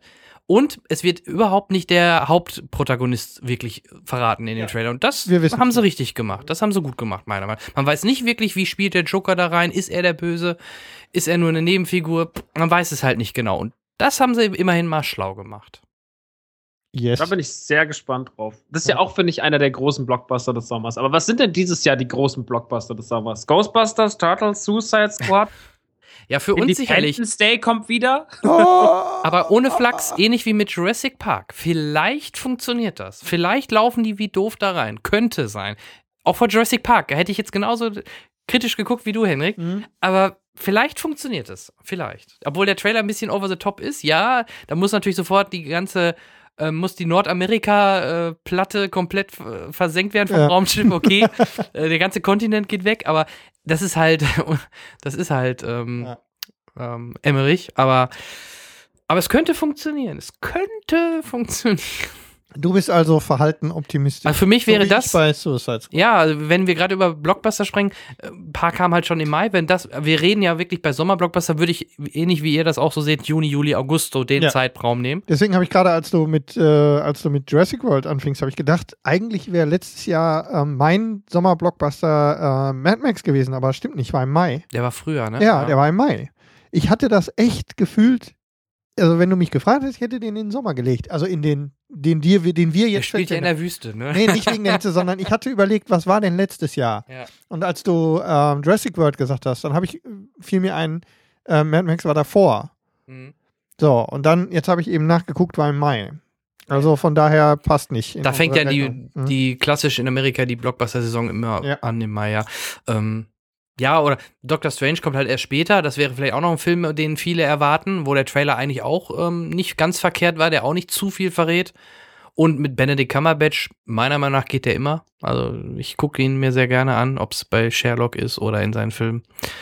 Ähm, ja, ich bleib bei, also wenn Sommerblockbuster dieses Jahr könnte, könnte Independence Day werden. Die anderen in Turtles ist sehr speziell. Der wird jetzt, also wenn wir vom Blockbuster auch am Box Office reden, wird ein Turtles halt das nicht werden, glaube ich nicht. Und Ghostbusters könnte es auch werden, alleine, weil sie alle neugierig sind, wie gut sie es äh, gemacht haben, beziehungsweise wie wie sie es verkackt haben. Also ich glaube, selbst die Hater werden ja alle reingehen, 100 pro, um einfach das Elend sich anzuschauen. So, Ja. mark my words. Wir werden uns an dieser Stelle genau darüber unterhalten. Hätte ich jetzt ein Mikro hier in der Hand, würde ich es droppen. Ja. Drop Nee. the mic. Ja, also ich, ich glaube, so wird es sein. Also ein Ghostbusters könnte richtig gut laufen, auch in Deutschland, weil das ist auch wieder ein ähm, Gebiet, was auch in Deutschland sehr gut ankommt. Comics wird ja ein bisschen weniger in Deutschland, gerade wenn es zu comichaft ist. Deswegen habe ich ja schon mal gesagt, deswegen funktioniert ein The Dark Knight in Deutschland so gut, weil er geerdet ist, weil die Deutschen lieber was Geerdetes sehen, als so ein Over-the-Top äh, Fantasy-Spektakel. Ja. Obwohl sie ja zum Beispiel in der Deadpool lief ja auch hier super. So. Ist aber Das- auch relativ klein gehalten. Ist ja, er ist ja kein Kammerspiel, aber er ist ja schon in Aber Anführungsstrichen kleiner Film, geerdet. ja. ja, verstehst Ja, du? ist Also ein es ist nicht Film. so ein, Mhm. so ein also Effektgewitter Michael Bay oder, Ja, oder jetzt Zack Snyder. Avengers. Ja. Avengers vielleicht auch noch, Mhm. genau. Und das funktioniert halt in Deutschland deutlich besser. Vor allem dann auch noch mit diesem Humor, der auch in Deutschland sehr gut ankam oder kommt. Das funktioniert. Aber deswegen funktioniert ein Batman wie Superman nicht mehr, weil gerade die, die Älteren, die dann auch Batman gut fanden immer, von, von Christopher Nolan, oder die vielleicht sogar die älteren Superman-Filme gut fanden, die werden da rauskommen und denken, was war das denn jetzt? Also ähnlich wie wir fast, aber noch, noch verstärkter. Die, die blicken ja gar nichts mehr in dem Moment. Und das funktioniert in Deutschland nicht. In den USA funktioniert es deutlich besser, weil die deutlich comic-affiner sind. Das muss man ja auch so sagen. Also ähm, deswegen funktioniert bei uns klassische Superhelden wie Spider-Man gut. Selbst ein Ant-Man hat ja sogar ganz gut hier in Deutschland performt, aber auch den kennt ja eigentlich hier in Deutschland, ähm, außer wir, wir, die ein bisschen tiefer in der Ja, Materie stecken. Otto Normal-Kinozuschauer kennt den ja auch nicht. Na, da da hat es wieder funktioniert durch den Humor. Ant-Man war großartig. Absolut. Also- Ich fand, bin ein großer Fan von. Ich Ja. stehe da immer noch zu. Ähm, ja. Gut. Super. Des, Aber- deswegen habe ich ihn ja auch erwähnt, weil Mhm. für mich auch Ant-Man überraschend gut sogar hier auch in Deutschland und generell am Boxoffice funktioniert hat. Also vor allem, wie viel Häme der vorab bekommen hat von vielen. Wie? Na, einer, der sich klein machen kann wie eine Ameise, was ist das denn für ein Blöd? Oder aber auf einer Ameise äh, fliegt und so ein Scheiß. Also, nee, haben sie, haben sie cool umgesetzt, coole Sprüche. Gepasst. Michael Cera, nee, nicht Michael Cera, wie heißt der gute Mann? Nicht Michael Cera, das war ein anderer. Paul Rutz. Paul Rudd. Ja, Paul Rudd sowieso. Nein, ich meine seinen Sidekick, der ein Kollege hat erzählt, der ein Kollege hat erzählt. Ach so, ja. Der, den fand ich auch ähm, Ja, ja. vom Humorlevel her sehr cool. Der, der taucht momentan in allen möglichen Filmen auf. Hey, Cabron. Ja, super. Ja. Sehr. War echt gut. Und neben Paul Rudd, auch der, auch jetzt hier im Civil War mit seinem kleinen Auftritt, kam sehr sympathisch wieder rüber und äh, sehr geerdet halt. So nach dem Motto, hey, oh, Captain America, cool. Also macht, macht immer Spaß, ihn zu sehen. Das ist immer eine gute Idee, einen guten Comedian in so eine Rolle zu packen. Das, das funktioniert. Total. Das funktioniert. Absolut. Das hat halt, da sind wir wieder beim unserem Lieblingsthema, das hat halt in den 80ern mit Ghostbusters funktioniert. Pack die Saturday Night Live Leute rein, die dort damals Com Comedy Gold geschaffen haben. Das funktioniert. Mhm. Ja, aber das funktioniert aber jetzt nicht mehr. Vor allem die, die zusammen, ich weiß nicht, wahrscheinlich äh, waren ein, ja, die waren auch alle oder fast alle bei Saturday Night Live. Mag sein, aber Die Das Idee mal, wäre das- also, Til Schweiger macht einen Ghostbusters Reboot mit der Besetzung von RTL Samstagnacht. Mirko Das das, du Nonche. gerade Mirko vor- Das war Nonche. gerade das, Ja. was du vorgeschlagen hast, oder? Kannst du vielleicht noch schlimmere Sachen sagen? Das, fällt, dir noch, fällt, dir, fällt dir noch was Schlimmeres ein, als du das gesagt hast? Ich glaube, nein. Nee. Da muss ich lange drüber nachdenken. Ich entschuldige mich in aller Form. Apropos Til Schweiger und Honig im Kopf, ne? Der- wird ja in Amerika neu oh ja, gemacht. mit, Mit, äh, Michael Douglas. Michael Douglas, ja. Total Könnt- toll. Könnte Ja, sogar in den, könnte glaube- funktionieren glaube, in den USA könnte- vielleicht, ja, ja. Der kann sogar hier funktionieren. Nochmal. Ja, Ja, ich denke, der dürfte hier nochmal funktionieren. Ich bin gespannt. Mhm. Vor allem, er inszeniert ihn sogar, ne? Til Schweiger. Er inszeniert ihn auch noch. Ja. Er führt Regie. Das ist vielleicht, Hey. das ist vielleicht dann der Punkt, wo vielleicht selbst die Amis dann wieder aussteigen. What, Till Schweiger? No. Who's- no Gibt's dann, hoffentlich gibt es dann bald englische Facebook-Einträge. Ja, könnte spannend werden. ja. Hello, it's me, Till. Ey, Leerzeichen, acht Ausrufezeichen. äh, Geil. you motherfucker. Ja, ja ähm, aber die Abgrenzung zu Sommer-Blockbustern haben wir gemacht. Ja. Glaube ich. Ähm, wie ist denn mit der Abgrenzung zu dem tatsächlich auch in deiner Frage enthaltenen Sommerfilm? Also tatsächlich. Ich frage das nur deshalb, weil wir haben ja schon gleich am Anfang, Max hatte so gesagt, ich habe einen, ich habe einen, der mir einfällt, wenn ich an bestimmte Dinge denke. Mir ist noch einer eingefallen. Mir, mir ist natürlich auch als allererstes einer eingefallen, ähm, Schieß los. der bei mir in den, ja, das ist jetzt, ich bediene natürlich voll das Klischee, weil Ja, ähm, Logo. als Kind der, als Kind der, der, also als Kinokind der 80er, ähm, dummerweise dann, also wirklich auch blöderweise einen, der den Sommer im Titel trägt, war das erste, was mir eingefallen ist, Stand By Me. Den hätte ich jetzt auch noch gesagt. Ja. Geschichte eines Sommers, äh, das Geheimnis eines Ach so, Sommers. ich wollte gerade sagen, Stand By Me, der, der Nicht- Film, das- der den Sommer im Namen trägt. ja, Moment. ja, Stand By Me, das Geheimnis eines Sommers, dann der deutsche Titel. Okay. Ähm, Noch ge- die Kurve Ja. gekriegt. Also, Ja. ja, ha. Äh, Rob Reiner, äh, Stephen King-Verfilmung, die, die definitiv bei mir als 80er-Jahre-Kind sofort, nicht nur wegen des Titels, sondern auch ähm, vom, vom ganzen Feeling, von, von, vom Setting, von der Geschichte, also auch von dem gesamten, von der gesamten Hintergrundgeschichte, tatsächlich ein echter Sommer-Feeling-Film ist. So Mhm. der mir da einfällt. Und den, ähm, der ja auch uneingeschränkt ähm, jederzeit mehr als empfehlenswert ist, in jedem Sommer zu gucken. Auch in 2016.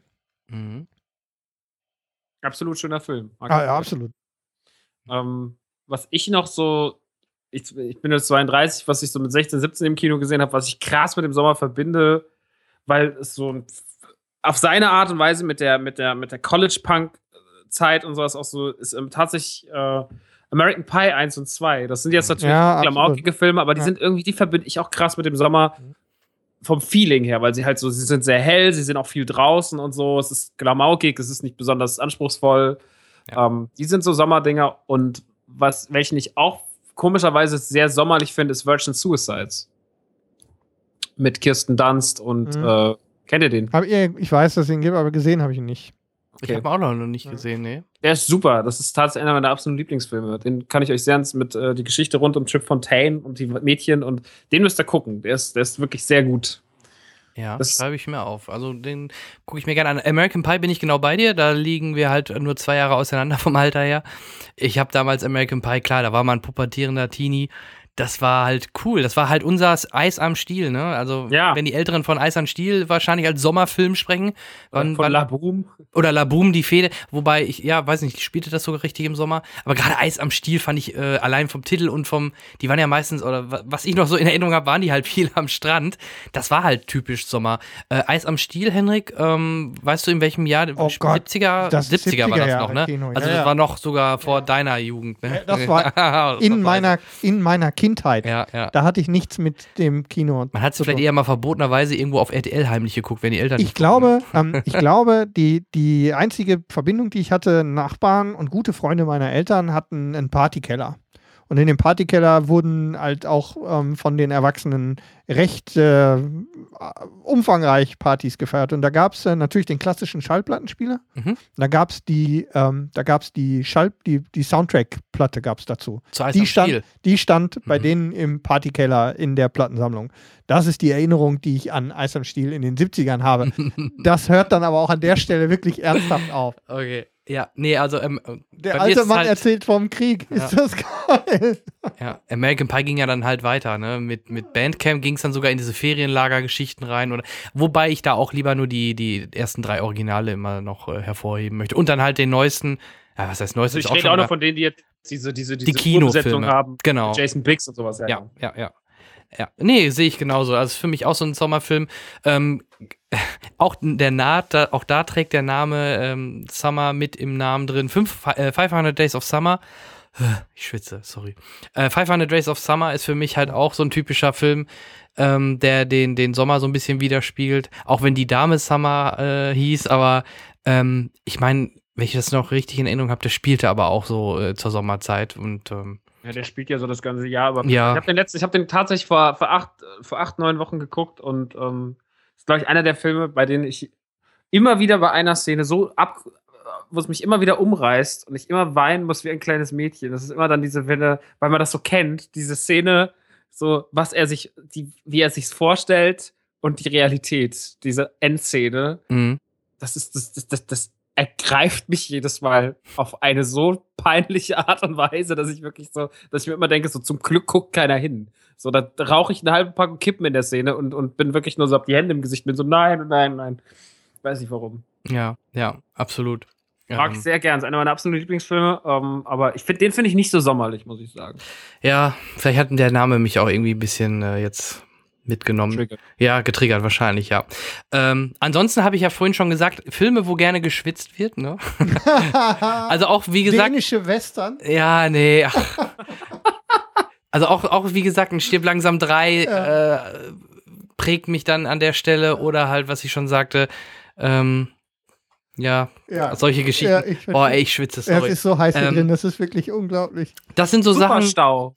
Oh, Superstau, natürlich. Ich habe äh, mir, ist, mir ist noch eingefallen, ich habe ähm, tatsächlich im, also auch mit, mit klassischem Startdatum im Sommer, Hm. ähm, also 30. Juli und äh, auch schon ein paar Jahre her und kann mich gut daran erinnern an ähm, den, weil ich auch am Startwochenende drin war ähm, und ich äh, zu denen gehört habe, die rausgekommen sind und erst ein bisschen gebraucht haben, bis sie den Film toll fanden, war Adventureland. 2009, auch mitten im Sommer gestartet. Klar, Jesse Eisenberg. Ja, ja, ja, ja. Also wirklich, ich habe ein bisschen Freizeitpark gebraucht. war das, genau, ne? ich habe ein bisschen gebraucht, bis ich ihn toll fand. Aber Ich aber muss da immer an Zombieland denken. Ja, klassischer, klassischer im Sommer, also wirklich mitten im Sommer gestarteter ähm, Film, den ich gut in Erinnerung habe. War auch So. so eine ähm, Coming-of-Age-Geschichte, Genau. ne, wenn ich das richtig in Erinnerung habe. Nee, das war ganz nett. Das war echt gut, ja. Den habe ich nicht gesehen. Mit äh, Jesse Eisenberg, äh, Kirsten Stewart, ähm, Ryan Reynolds spielt noch mit. Und Stimmt. Warte, ja, Er ja. spielt den äh, Ja. Ex oder Freund Genau. da, ja. ja, ja. Und ähm, war, ähm, wie gesagt, habe ein bisschen gebraucht dafür, Mhm. aber war großartig. Und Genau mitten im Sommer, also passt genau in unsere Definition und ähm, Ja. ist mir auch im Sommer hängen geblieben. Im Gegensatz zu Filmen, die man, die ich, die nicht direkt im Sommer gestartet sind, aber die ich aus irgendeinem Grund im Sommer, ich glaube sogar ähm, sehr spät, dann erst in der, in der Konservenverarbeitung, äh, Ver Ver Verwertung im Sommer gesehen habe und die mir dann eben als, als auch als Film, also als, wo ich dann auch großer Fan von bin, so Sachen wie Almost Famous. Oh ja. im Sommer gesehen habe, einer meiner Lieblingsfilme, ähm, die, mit denen ich auch eine Sommerverbindung habe. Also hier jetzt dieser, dieser, ähm, dieser Mix zwischen Filme, die im Sommer gestartet sind und Filme, die man im Sommer gesehen hat. Ähm, das äh, passt bei mir da rein. Und äh, auch ein ganz großartiger Film ähm, darüber hinaus. Absolut. Wunderschön. Was auch so ein bisschen sommerlich vom Feeling her ist, ähm, weil er auch diese Camp-Atmosphäre hat und weil er halt auch in seinen Bildern so einzigartig ist, ist Moonrise Kingdom von Absolut, ja. Anderson. Sehr Großartiger sehr Film. Großartig jetzt gepickt an der Stelle. Sehr schön. Also mache ich mich unbeliebt. Ich finde den deutlich besser als, ähm, wie ist das Hotel? Bukarest? Grand Buda- äh, äh, Grand Grand Budapest Budapest Hotel. Fand ich nicht schlecht, aber mir gefällt, Ah, ich das- mochte das Setting noch. Da sind wir wieder beim Ich wollte Setting. gerade sagen, da machst du dich bei mir unbeliebt. Aber, Ja, sorry. Aber das macht nichts. Ich finde ich beide, ich find beide sehr gut. Auch wieder mit einem guten, äh, mit einem äh, starken Bill Murray und Ja. die Kids spielen da so gut und ähm, ja, Großartiger Film. Wieder Ferienlager, das passt halt, ja. Groß. Wes Anderson ist eh einfach, also Wes Anderson ehre ich für alles, was er getan hat. So, das ist so, der macht so schöne Filme. Also Fantastic Mr. Fox auch.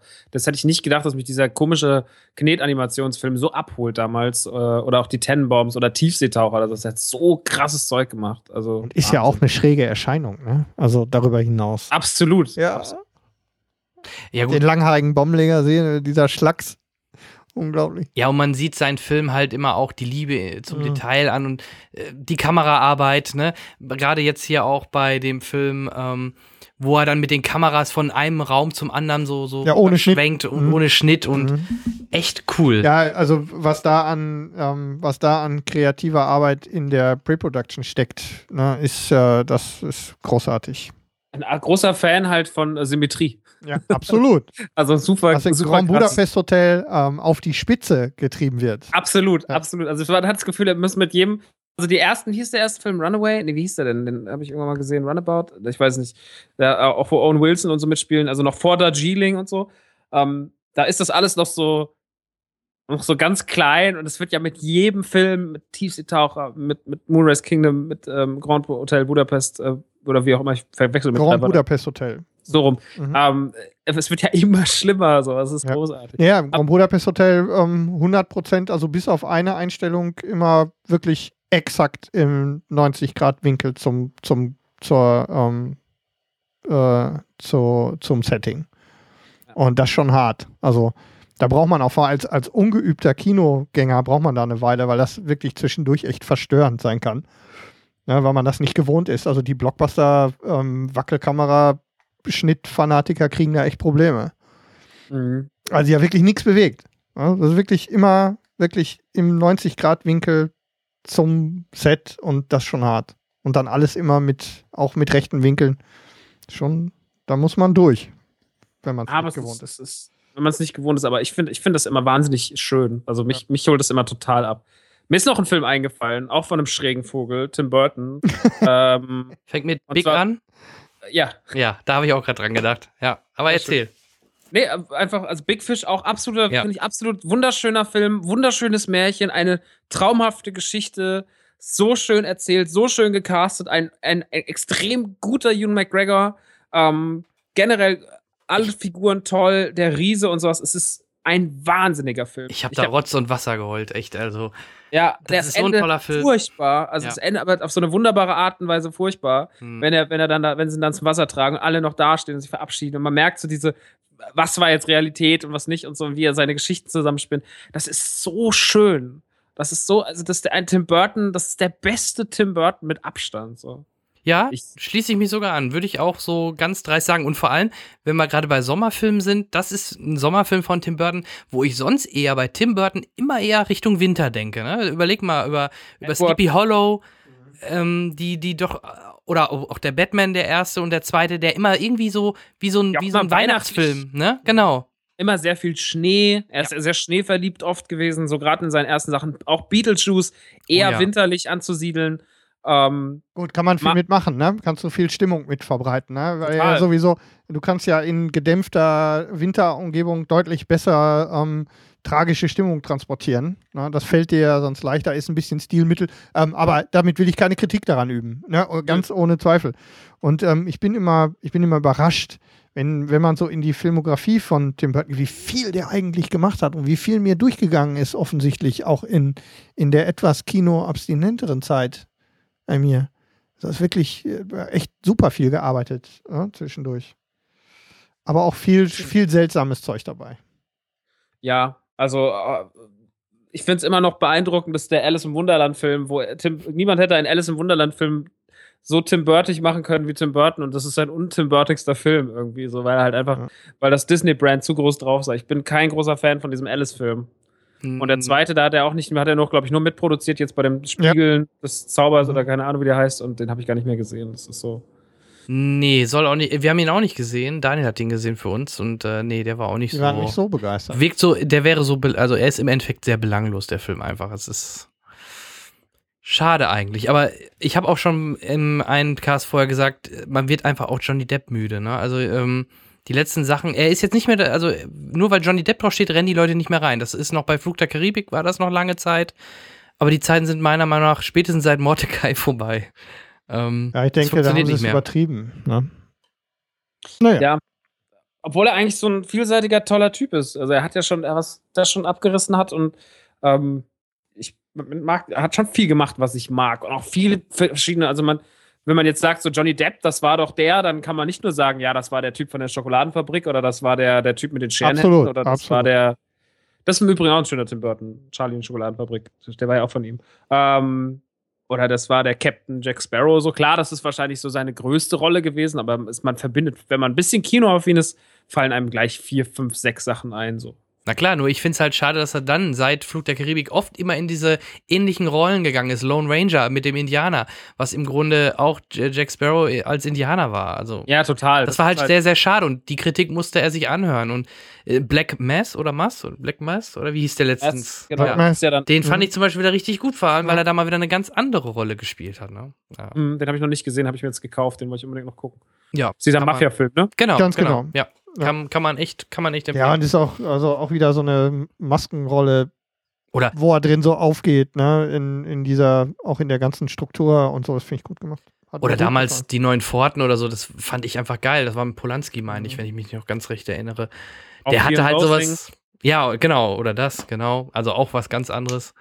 Nee, sehe ich genauso. Aber wie gesagt, die letzte Zeit fand ich es halt schade. Und da jetzt auch wieder, genau, da sind wir bei dem Hutmacher, bei Alice.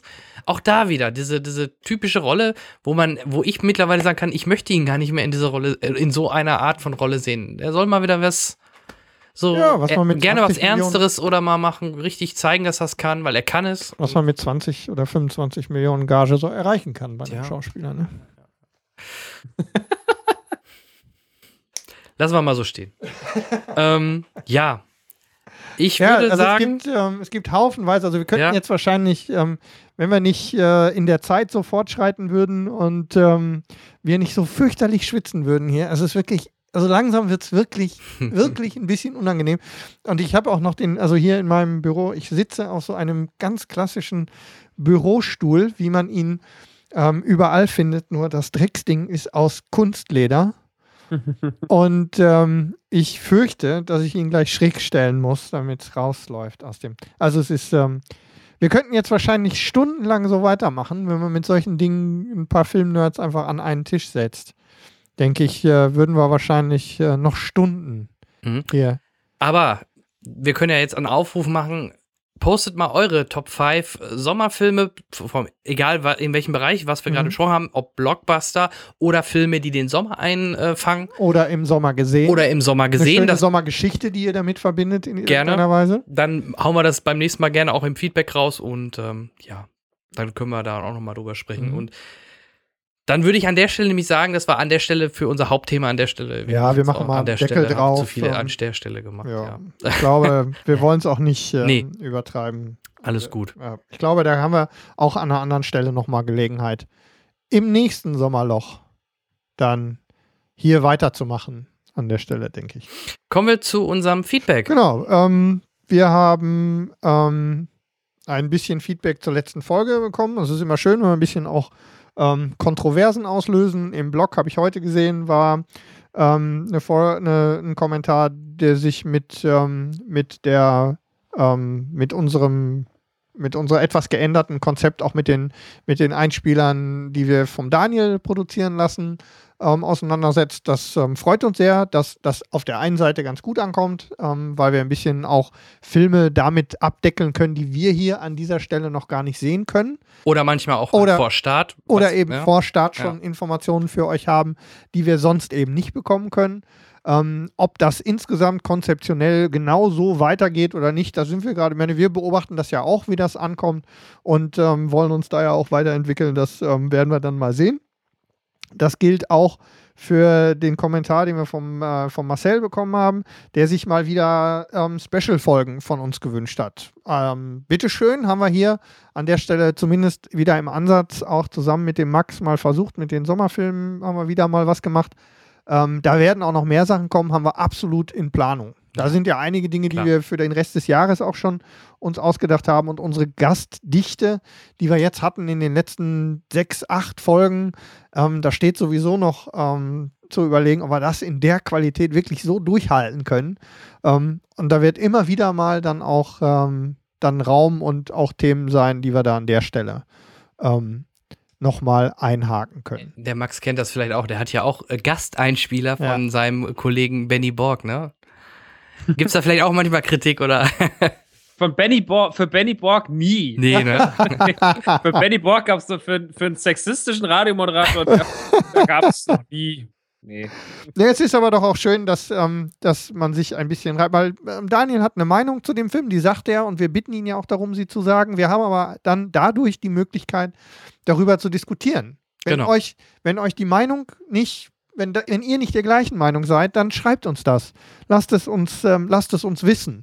Ähm, es nur nicht gut zu finden, weiß ich nicht, ob das reicht. Aber grundsätzlich, wenn ihr anderer Meinung seid oder euch irgendwas nicht passt, immer raus damit. Ähm, wir freuen uns darüber. Worüber uns wir uns auch freuen, ähm, ist nur eine kleine und ähm, äh, im Gegensatz zu der, zu der Internetpräsenz von Max eher, sagen wir mal, bescheiden, aber wir haben Da diese Woche, wir haben diese Woche unseren 500. Follower bei Twitter gefeiert. Yay! Also, ähm, das, äh, das war 1987 beim Max. Ähm, wir sind da ähm, etwas später dran. Also dafür vielen Dank. Und an der Stelle, um das jetzt abzuschließen, weil das würde ich ganz gerne, habe ich wirklich jetzt mit Absicht ans Ende gestellt, weil wir sind ja auch mit total verrückten Hörern gesegnet in diesem Fall. Also hier an dieser Stelle nochmal, ich weiß nicht, was mit dir nicht stimmt, Olli, aber es ist so grandios, wir sind so dankbar. Der Olli hat in, sein, ähm, hat in seine Schatulle gegriffen und uns wieder ähm, bei Euphonic mit, ähm, mit Credits unterstützt, dass es nur so raucht. Wir werden ähm, bis, ähm, 2020. bis 2020 etwa ähm, unsere Folgen in Auphonic ähm, verbessern lassen können. Olli, vielen, vielen Dank. Es ist wirklich, wirklich zu großzügig. Ähm, vielen Dank dafür. Ähm, das war großartig und äh, kam wieder mal aus äh, sehr überraschend. Das wollte ich unbedingt loswerden und du hast es dir verdient. Genau, super. Das war's von mir aus der Feedback-Ecke. Genau, ansonsten- Zurück ins Studio. Genau, ansonsten kamen halt äh, sehr viele positive auch ähm, Einsendungen zu unseren letzten Gästen. Gerade auch natürlich der, der Schröck, der auch immer Ja, sehr der ist ehrlich gut und angekommen. ja, natürlich. Hat uns auch eine Rekordsendung, äh, ja, genau. was die Downloads Mal angeht. schauen, was der Max Mal sehen, was der. Max für uns so regeln kann. Das hatte ich schon mal tatsächlich. Ein kleines P, der Pascal, der hatte auch den Schröckert da und dann hat er mich da gehabt. Und dann hat er auch gesagt, jetzt musst du aber mal zeigen, ob du den Schröckert schlägst. Das fand ich so lustig. Ja, also Ja, es ist schon, es ist ja schon spannend. Bei iTunes funktioniert es ja bei euch ganz gut. Also ähm, Ja. da, da war ja auch jahrelang war der, der Plauschangriff äh, immer sehr weit oder fast immer vorne. Mhm. Ja. Ähm, mittlerweile sieht man da eher die äh, Kollegen von Radio Nukular. Im Autokino war ja auch im Mhm. TV-Film zu der Zeit auf, oh, ich weiß nicht, vielleicht jetzt auch wieder auf Platz 1. Ja. Wobei man eh bei iTunes nie so genau weiß, wie da der Algorithmus Also funktioniert. mir man es- ganz ehrlich keiner, sagen. Mir ist keiner versteht es, was da passiert. Ja, Also ich hatte ja jetzt in, für die letzte Folge da ähm, Kontakt mit dem, mit dem iTunes-Support. Also die haben ja tatsächlich Leute, ich glaube, da gibt es nur einen von, in iTunes. Europa. Ja. Ja, ja, ähm, Hans-Joachim iTunes. Ähm, ich glaube, der lebt irgendwie in England. Und ähm, das ist, ähm, das, also ich habe dann mal versucht, jetzt wo ich dann jemanden wirklich auch namentlich zu packen gekriegt habe, wirklich mal dran zu bleiben. Und ich, ich habe dreimal geschrieben und sag mir mal, wie das geht, was man tun muss und wann wird man gepickt und gefeatured und was sind die Entscheidungskriterien. Ähm, also es ist, ähm, en- also entweder bin ich da wirklich dann immer noch am Falschen oder ich äh, stelle die falschen Fragen. Ich weiß es wirklich nicht. Ja. Ähm, aber offensichtlich scheint so zu sein, dass insgesamt die Interaktion auch auf dem Feed, also ähm, wie viel da durchgereicht wird und ähm, wie viel Abonnenten man hat und Oder neue Abonnenten, abgefragt wird und so weiter und ja. natürlich auch die Bewertung. Aber was da schlussendlich dann zu diesen Schwankungen auch führt, ist mir völlig unklar. Aber es geht aufwärts auch an der Stelle mit uns. Also wir sind euch auf den Fersen, Max. Das ist gar kein Problem. Ich Ja, wir bleiben man, kann dran. auch, man, kann, man kann auch einfach alles Hand in Hand ablaufen. Man So sieht's immer, aus. Muss nicht mal sich mit der Stirn anstoßen. Ah, wir Nur, wenn, nur wenn die anderen Wichser sind, dann sollen sie sich verpissen. Aber wenn sie nett sind, dann lieben gern. Sehr gut. Und ja, und wir Das ist unsere Philosophie. Ja. Genau, so, das, ja, Das steht auch genau so Ja. über eurer Tür. absolut. Nur wenn ihr Wichser seid, Dann dann, sollt weg. ihr euch verpissen. Genau, so ist das. Vielleicht sollten wir das auf unserer neue Webseite dann oben Ja. als Claim reinsetzen. Genau. Wir machen das als, als verpisst euch. Ja, wenn ihr Wichser seid, verpisst euch. Genau. So würde ich sagen, ist das, ähm, klingt irgendwie wie ein Schlusswort, oder? Ja, Und ähm, perfektes da, Schlusswort. da definitiv der Max kein Wichser ist, würden wir gerne noch weitermachen. Also bleibt bitte, aber die Zeit, ähm, die wir, ähm, über die wir uns unterhalten haben, ist abgelaufen. Es ist schade, aber wir haben ja heute schon verabredet, wir sprechen uns wieder. Ja. ja, Ähm, ja sehr gerne. Wir, wir, werden die, wir werden dich sowas von festnageln auf diese Einladung. Und ähm, geben sie aber trotzdem auch nochmal wieder zurück an dich, wenn wir Gelegenheit haben und du Bock hast, dann ähm, auch gerne wieder bei uns. Sehr, sehr, sehr, sehr gern. Vielleicht auch mal wieder zum brisanten Thema. Dann setzen wir uns gern zusammen. Wenn es Ne? emotional werden darf, scheint es ja bei uns gut zu funktionieren. Ich glaube, die Ghostbusters-Folge wird grandios. Ich glaube auch. Ja. Wir haben ja hier eh schon, der, der Henrik hat hier auf seinem Schreibtisch, äh, Ja, die Lego Ghostbusters stehen hier. genau, die stehen dann schon Ich bin ja auch parat. so ein Lego-Nerd. Und ähm, Hast du auch das Haus? äh, nein, noch nicht. Noch. Aber ich habe in meinem Lego, in meinem Lego-Fonds ist noch nicht. Ich, ähm, für die ganzen großen, für die ganzen großen Sets ähm, lege ich immer ein bisschen Geld zurück und so Geburtstage und so. Aber ansonsten hier so Der was Tumblr, Big Tumblr, Bang. Tumblr, ähm, äh, und R2D2 und all die, also die ganz großen Sets, die sind schon alle da. Die stehen auch unten bei mir. Also bei der, Ja. der Vitrine steht tatsächlich genau der Tumblr und das Ghostbusters Haus steht in einer Mhm. Vitrine, in der anderen steht der Quickie-Markt, Ja, Das- oh, der ist auch cool. ähm, das, das Simpsons Haus und ähm, R2D2 auch. Guck, und schon haben wir wieder was, wo wir uns drüber unterhalten können. Es läuft Absolut. bei uns, oder? Max, Der läuft. große Lego-Podcast. läuft. Große Lego-Podcast. Der musste noch, Nukular musste den irgendwann noch machen, den großen Ja. Lego-Podcast. Ja, das lohnt Aber dann holen wir einen Gastbeitrag von dir. Ja, irgendwie, da mache ich euch gerne was. Irgendwo können, da baue ich euch dann irgendwas. wieder. Bau, bau den Gastbeitrag ja, an. ja. ja, können wir, können Ja, wir Lego, so, so Lego, Lego, hat, Lego, hat's geschafft. Ne? Lego Nerding. ehrlich Ne, so, sagen. Lego Nerding. Ich fange jetzt gerade mit Nolling an. Das ist, ähm, das ist wirklich, ähm, das ist tatsächlich so, so ein Set mal aufzumachen und ähm, dann die Teile farblich und geometrisch zu sortieren, ist, das ist Meditation vom Allerfeinsten. Ich muss weg. Das, das ist Lego Nerdtum vom, Oh vom Gott. wirklich vom edelsten, aber das Vor allem ähm, dann so ein 5000 Teile-Set wie Ja. das Ghostbusters Haus oder sowas. Da, da, bist du ja wirklich, da bist du ja eine Wochenende beschäftigt. Ja, ähm, ja, kommst nicht mit hin. Aber das ist, aber dann, wenn du das dann vor dir siehst und das Foto ist cool. Und dann fängst du an und dann findest du auch alles. Also dann ist wirklich zusammen, dann wird's bauen, auch wenn du alles aufreißt. Ich bin ja nicht so ein, ähm, ich bin ja nicht so ein Tüte bei Tüte Bauer. Ich mache immer alles auf. Das Suchen macht Spaß. Bis man Rückenschmerzen war kriegt. früher auch äh, eigentlich immer so. Ne? Ja, ich war habe sogar noch, ich habe aus den 70ern Lego Sortierboxen, Mhm. die mir meine Eltern damals geschenkt, die benutze ich immer noch. Ich habe den Millennium Falcon ja nur und ich war ganz irritiert, dass plötzlich da nummerierte Tüten drin Also, waren. Kannte ich gar nicht mehr. Go, so, jetzt sie haben jetzt wir, auch seit ein jetzt haben paar erst eingefügt, ne? bitte? Das haben sie auch erst seit ein paar Jahren eingeführt, Ja, oder? das Mit ist noch nicht so lange. Muss Ja, wohl, seitdem- also mir, mir war das die- komplett fremd. Seitdem die Menschen keine Geduld mehr haben. Ja, scheinbar, ja. Ja. Wirklich, das ist, Mhm. war wahrscheinlich für Also ich viele sehe zu, das- zu schwierig. Ich sehe das bei, ich sehe das bei meinem Neffen. Ähm, der ist jetzt ähm, acht, ist der? Sieben ist der. Und ähm, wenn ich, der, der, baut diese Dinger in einer, in einer irrsinnigen Geschwindigkeit zusammen. Und in dem Moment, wo sie fertig sind, ist das Interesse daran Geschichte. Ja, Und aber das ist- doch bei das finde ich so. schlimm. bin, aber ich, gut, wie, bei uns ist es ja auch so, ich meine, wir können es ja eigentlich nur noch in Vitrinen stellen und uns angucken, ab und zu mal. Und wenn Leute reinkommen, sind sie immer so, okay, du bist bescheuert, weil du baust noch Lego. Auf der anderen Seite sind sie Mhm. auch so, geil, du bist ja, Ja. super, du baust noch Lego. Genau. Ja. Ähm, Zwei Kilo schwarze Steine. Das war meine Beschreibung Tumblr, für den ne? Tumblr. Ja. Ja. Und ähm, Das ist echt so. ja, zwei Kilo, zwei Kilo schwarze Steine. Super schön. Ja, und ist ein geiles, ist ein geiles Set. Ist absolut. Aber, aber ich, ich sage, der Ghost, das Ghostbusters Haus toppt alles. Das ist absolut. Also, weil es ist vom Detailgrad und es ist unfassbar. Okay, also ich muss ja dann doch noch dran. Du musst leider noch. Ja, da baue ich euch dann zum Ghostbusters Haus den, den Beitrag für die Lego-Folgen. Okay, super. Ich habe ich hab noch was gefunden, das schicke ich euch jetzt noch. Das ist gerade eben erreichte mich das wirklich vor zwei Sekunden und das muss es, das ist noch mein Abschlussgeschenk für euch. du bist also Der offizielle, abgelenkt. der offizielle Ghostbusters-Song ist gerade online gegangen. Performt von Fallout Boy, also dieser Mhm. eigentlich um die Jahrtausendwende College-Punk-Band, gefeatured mit Missy Elliott. Viel Spaß damit. Oh, oh, Hier fuck. ist es. Und, oh danke. Ja, ich habe Angst. Ich habe so Angst. ich habe es auch noch nicht, ich habe es jetzt noch nicht gehört, weil ich wollte ja nicht unfreundlich sein, aber ich werde es gleich reinhören. Schade, dass was nicht hier. Also ich würde ja jetzt in, in der Emotion würde ich ja am liebsten jetzt hinten dranhängen, aber dann kriegen wir kriegen wir kriegen wir GEMA-Probleme und da habe ich keinen Bock drauf. Nee, aber ich, damit lasse ich euch auch allein. Ja, das, das, das, wird schlimm. Wir verlinken das. das. Ja, wir werden irgendwie linken. Genau. Also ihr findet den Link zu diesem wunderbaren Stück ähm, Kulturgut dann in den Shownotes. Ähm, da findet ihr auch die Links. Selbstverständlich sollte es unter, euren, unter unseren Hörern tatsächlich noch jemanden geben, der nicht auch Abonnent oder ähm, sonstige Kontakte zu Max hat, ähm, was sehr unwahrscheinlich ist.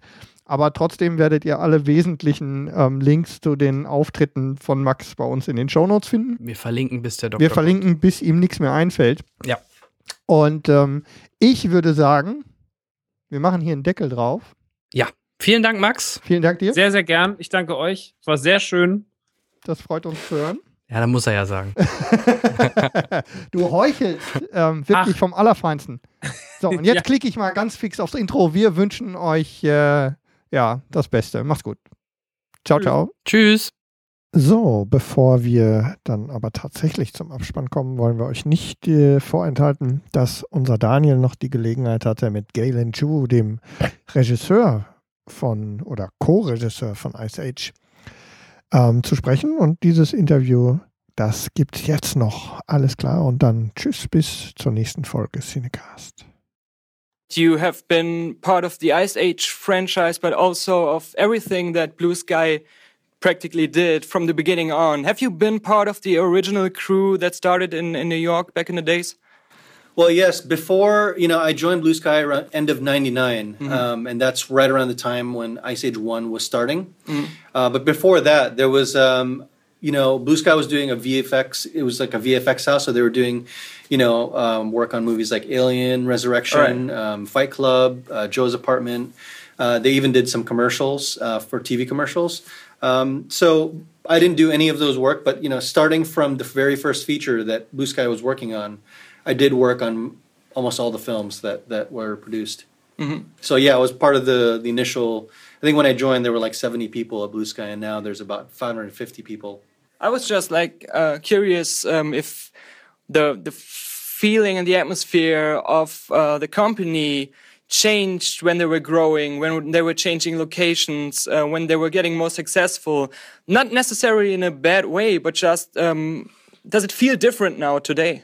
It's definitely different. Um, you know, again, and to your point, not necessarily bad, but you know, when I first started, the company in some ways were a little less organized. You know, a little more like a, what we would, we would say in America, like a mom and pop shop, like a, you know, just like you know, we'll do whatever we feel like we can we need to do, and and specifically for me, I, I got to sit along with like a lighting TD and a materials TD, which today would never happen because we're much more compart- compartmentalized. You know, the animators sit in this part of the building, the lighters sit in that part of the building. So there's pros and cons to that. I think there's some good things where we're very efficient and we're very sort of, um, um, you know, by sitting next to each other, you're able to communicate more quickly, and and so everybody shares information really efficiently um, as an animation department. Um, but the downside to that is you don't get to get to know the materials um, artist, or you don't get to know the lighting artist as well, and so you know the other departments feel more foreign to you, and Mm. you're not as integrated because there's some things that you that would be beneficial if you saw, let's say, the way the materials was being worked on by you know the TD. You might actually, as an animator, choose to move it differently, or you you know when you're animating, you you assign in a way in your mind a material and you animate the weight of that material. So if it's cloth, let's say, like cotton moves different from satin or you know from wool. There's a specific way the cloth moves. And so if you see the material before you animate it, you might decide to move it differently and give it a different property, a different weight.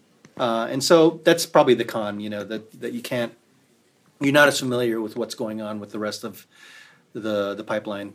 Lots of um, animated films, or most of them, have uh, comedic actors or actors that have a comedic talent. For most of them, the most important thing why they are funny is because they can improvise on spot. How much of that is possible when you're doing a 3D animated film? Are they more like stuck with a certain script um, that can't be changed anymore when they're in the recording cabin?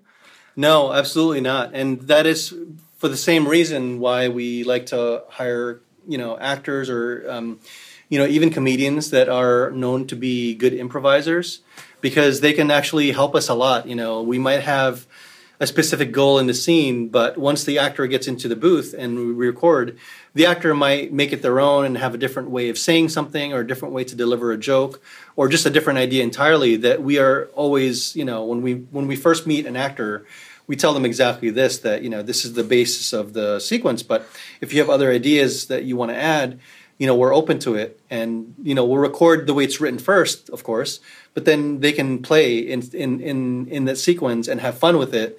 And we take it back and we see what works the best. And we you know that's why we have editorial sessions. We try to uh, let's try this take. Let's try this the way he said it this way. And what about that different joke that he came up with? Let's we try a lot of different things um, in editorial and we see what plays the best. And not only that so there's the actor improvising but then the animator who is doing the the character animation is also improvising. So within the framework of well, this is the the the take the the way you know the take meaning like the select that we chose for that particular line. This is the one that the directors chose, but I might they might decide to add a space there for like a comedic pause, or there might be something as they're talking, they add like obviously a physical business that can add to it and add another layer to the joke. Um, so there's in many in some ways there's more levels of improvisation um, that's happening in there. What you think is the next big step in terms of technology for uh, fully animated films, um, or what is the next thing that you are looking forward to so you can make even better movies? You know, I think things are getting it's not like the way it was before. Let's say when we started ice age 1 there were a lot of obstacles in terms of technology. You know hair was very hard uh, water was very hard. Anything was very hard. Um, we was everything was very slow. You can't you know anyway. But these days it's becoming a lot easier. Um, you know hair is becoming possible even though it's still hard. Uh, water is becoming possible even though it's still hard. So there's a lot of things that were gigantic science projects and obstacles before that are now feasible. Um, and I think on Collision Course, we you know we, there's a lot of elements in there. We have an electrical storm in there, a volcano erupting that is very hard for simulation to do. Um, you know, water kind of getting manipulated. Um, so I think we managed to get a lot of things that were originally very difficult to do in the movie. Um, so I think there's less of that obstacle now. I think it's all about. I think the canvas has gotten wider and more open for for filmmakers to, you know, to be more um, uh, adventurous with the kind of stories that you, you want to tell. Um, you know, so I think I think it's on the filmmakers. I don't think it's on the technology in, as much. I think the technology has gotten more and more mature, uh, and the artists have gotten a lot better with with what they do. Will we reach a point where artificial intelligence will create whole movies and we can't even tell if a human is behind it or not? Wow, that's a really forward thinking in terms of um, whether or not an AI can uh, right. produce a movie. I haven't even thought about it. Um, I, I'm just reading articles about you know the potential for AI to you know beat a human in a game or whatever. But I mean, not long ago, people were saying the same thing about animated movies in general. Before Toy Story came out, for example, not many people believed that would be possible. Right. Yeah, you know, I don't know if we'll ever get to that point. I mean, yeah, I don't know. It, it feels like we're still pretty far away from that. Um, you know, certainly there's an organic, there's an individu- individuality that an, an actor brings to the project or to the character that is very, very hard to replicate. You know, it's not just sounding natural. That would be easy. It's how do you sound like a very specific character based on the material that is given to you is a very difficult thing, and that's why you want to lean on on the artists, the you know the actors, to bring something special and unique. You know, so I, it's that would be very hard to I think to, for you know, like you said, like an AI to to reproduce at this point. I mean, I'm I'm sure it's not impossible, Mm-hmm.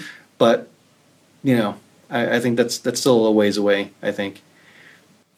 One more personal question uh, to wrap this up. What was the first movie that you saw that you can remember that really sparked your interest in filmmaking or films in general? That magic moment that really like hooked you. I want to be a filmmaker, or this is something I'm really interested in. Well, I think um, there was a moment for me when I was in high school. Uh, I was taking my first animation class, and uh, my teacher brought in this giant silver disc. It was a laser disc at the time, for, for all of you who weren't old enough for it. Uh, and what he had on it was, um, you know, Disney's Beauty and the Beast was released in the New York Film Festival, um, and it was basically a work in progress version of the film. And what it had was you know, scenes that were still in storyboards, scenes that were just background paintings and narration over it. There were some with rough animation. There was some with cleaned up animation. There's some that were totally done, colored and everything. This is back in the you know when there were still 2D films. Um, anyway, what it showed to me as an, as an aspiring student and a filmmaker was it showed the whole process of animation, the whole medium, all in one film. And obviously, the the story is is very good and the characters are very well realized. But um, you know, as as as someone who's who's kind of rolling their sleeves up, trying to be an artist, trying to figure out, you know, is animation the right thing? That was um, that was the the magic moment for me, where everything just like everything was just very exciting. When you see the whole medium from beginning to end, and you see you sort of visually understand what the process is all about, and you see sort of the beauty, the work that goes behind something before it gets finished, was something that was really a great revelation for me. And um, I think from that moment on, I knew I wanted to go into animation. Um, and uh, you know, it was it was just to me, it's such a magical medium. It's uh, you know, it's one thing to be able to draw well, but to be able to um, move the drawing so that an audience can experience what you're trying to say to them. It's it's it's something. It's a medium like no other, um, and I think it's a very special medium. You know, it's a. I was just spending the morning in a museum, and I, I love paintings, and I was looking at old master paintings this morning, and it's great, but they're trying to tell an image or tell tell a story with one image, and you know, with animation, you have the opportunity to use the medium of time and timing, and um, I think that's a that's a really powerful uh, tool to use that um, they didn't they didn't have. And yeah, what you described is like what what really caught your attention. Uh, the hand drawn animation, um, everything you said about it. Do the 3D animation things that you do today, like create the same feelings for you that this cartoon did back in the days when you saw it? You know, it still does. Um, a little different because the medium's different, but actually the philosophy and the principle behind it is the same. You're still using the medium of time, you're still using a sequence of images to tell a story. And as long as you approach it from that standpoint where you have a purpose and an intent to what you want to do, and you're trying to get the medium to realize what you have in your head. So I think as long as you're approaching it in that sense, I think it still feels very much like the 2D animation because, you know, the animator would still sketch out what they want the scene to be about. And sometimes they would even animate it in 2D, what they want the scene to be about. And then they do the computer part of it.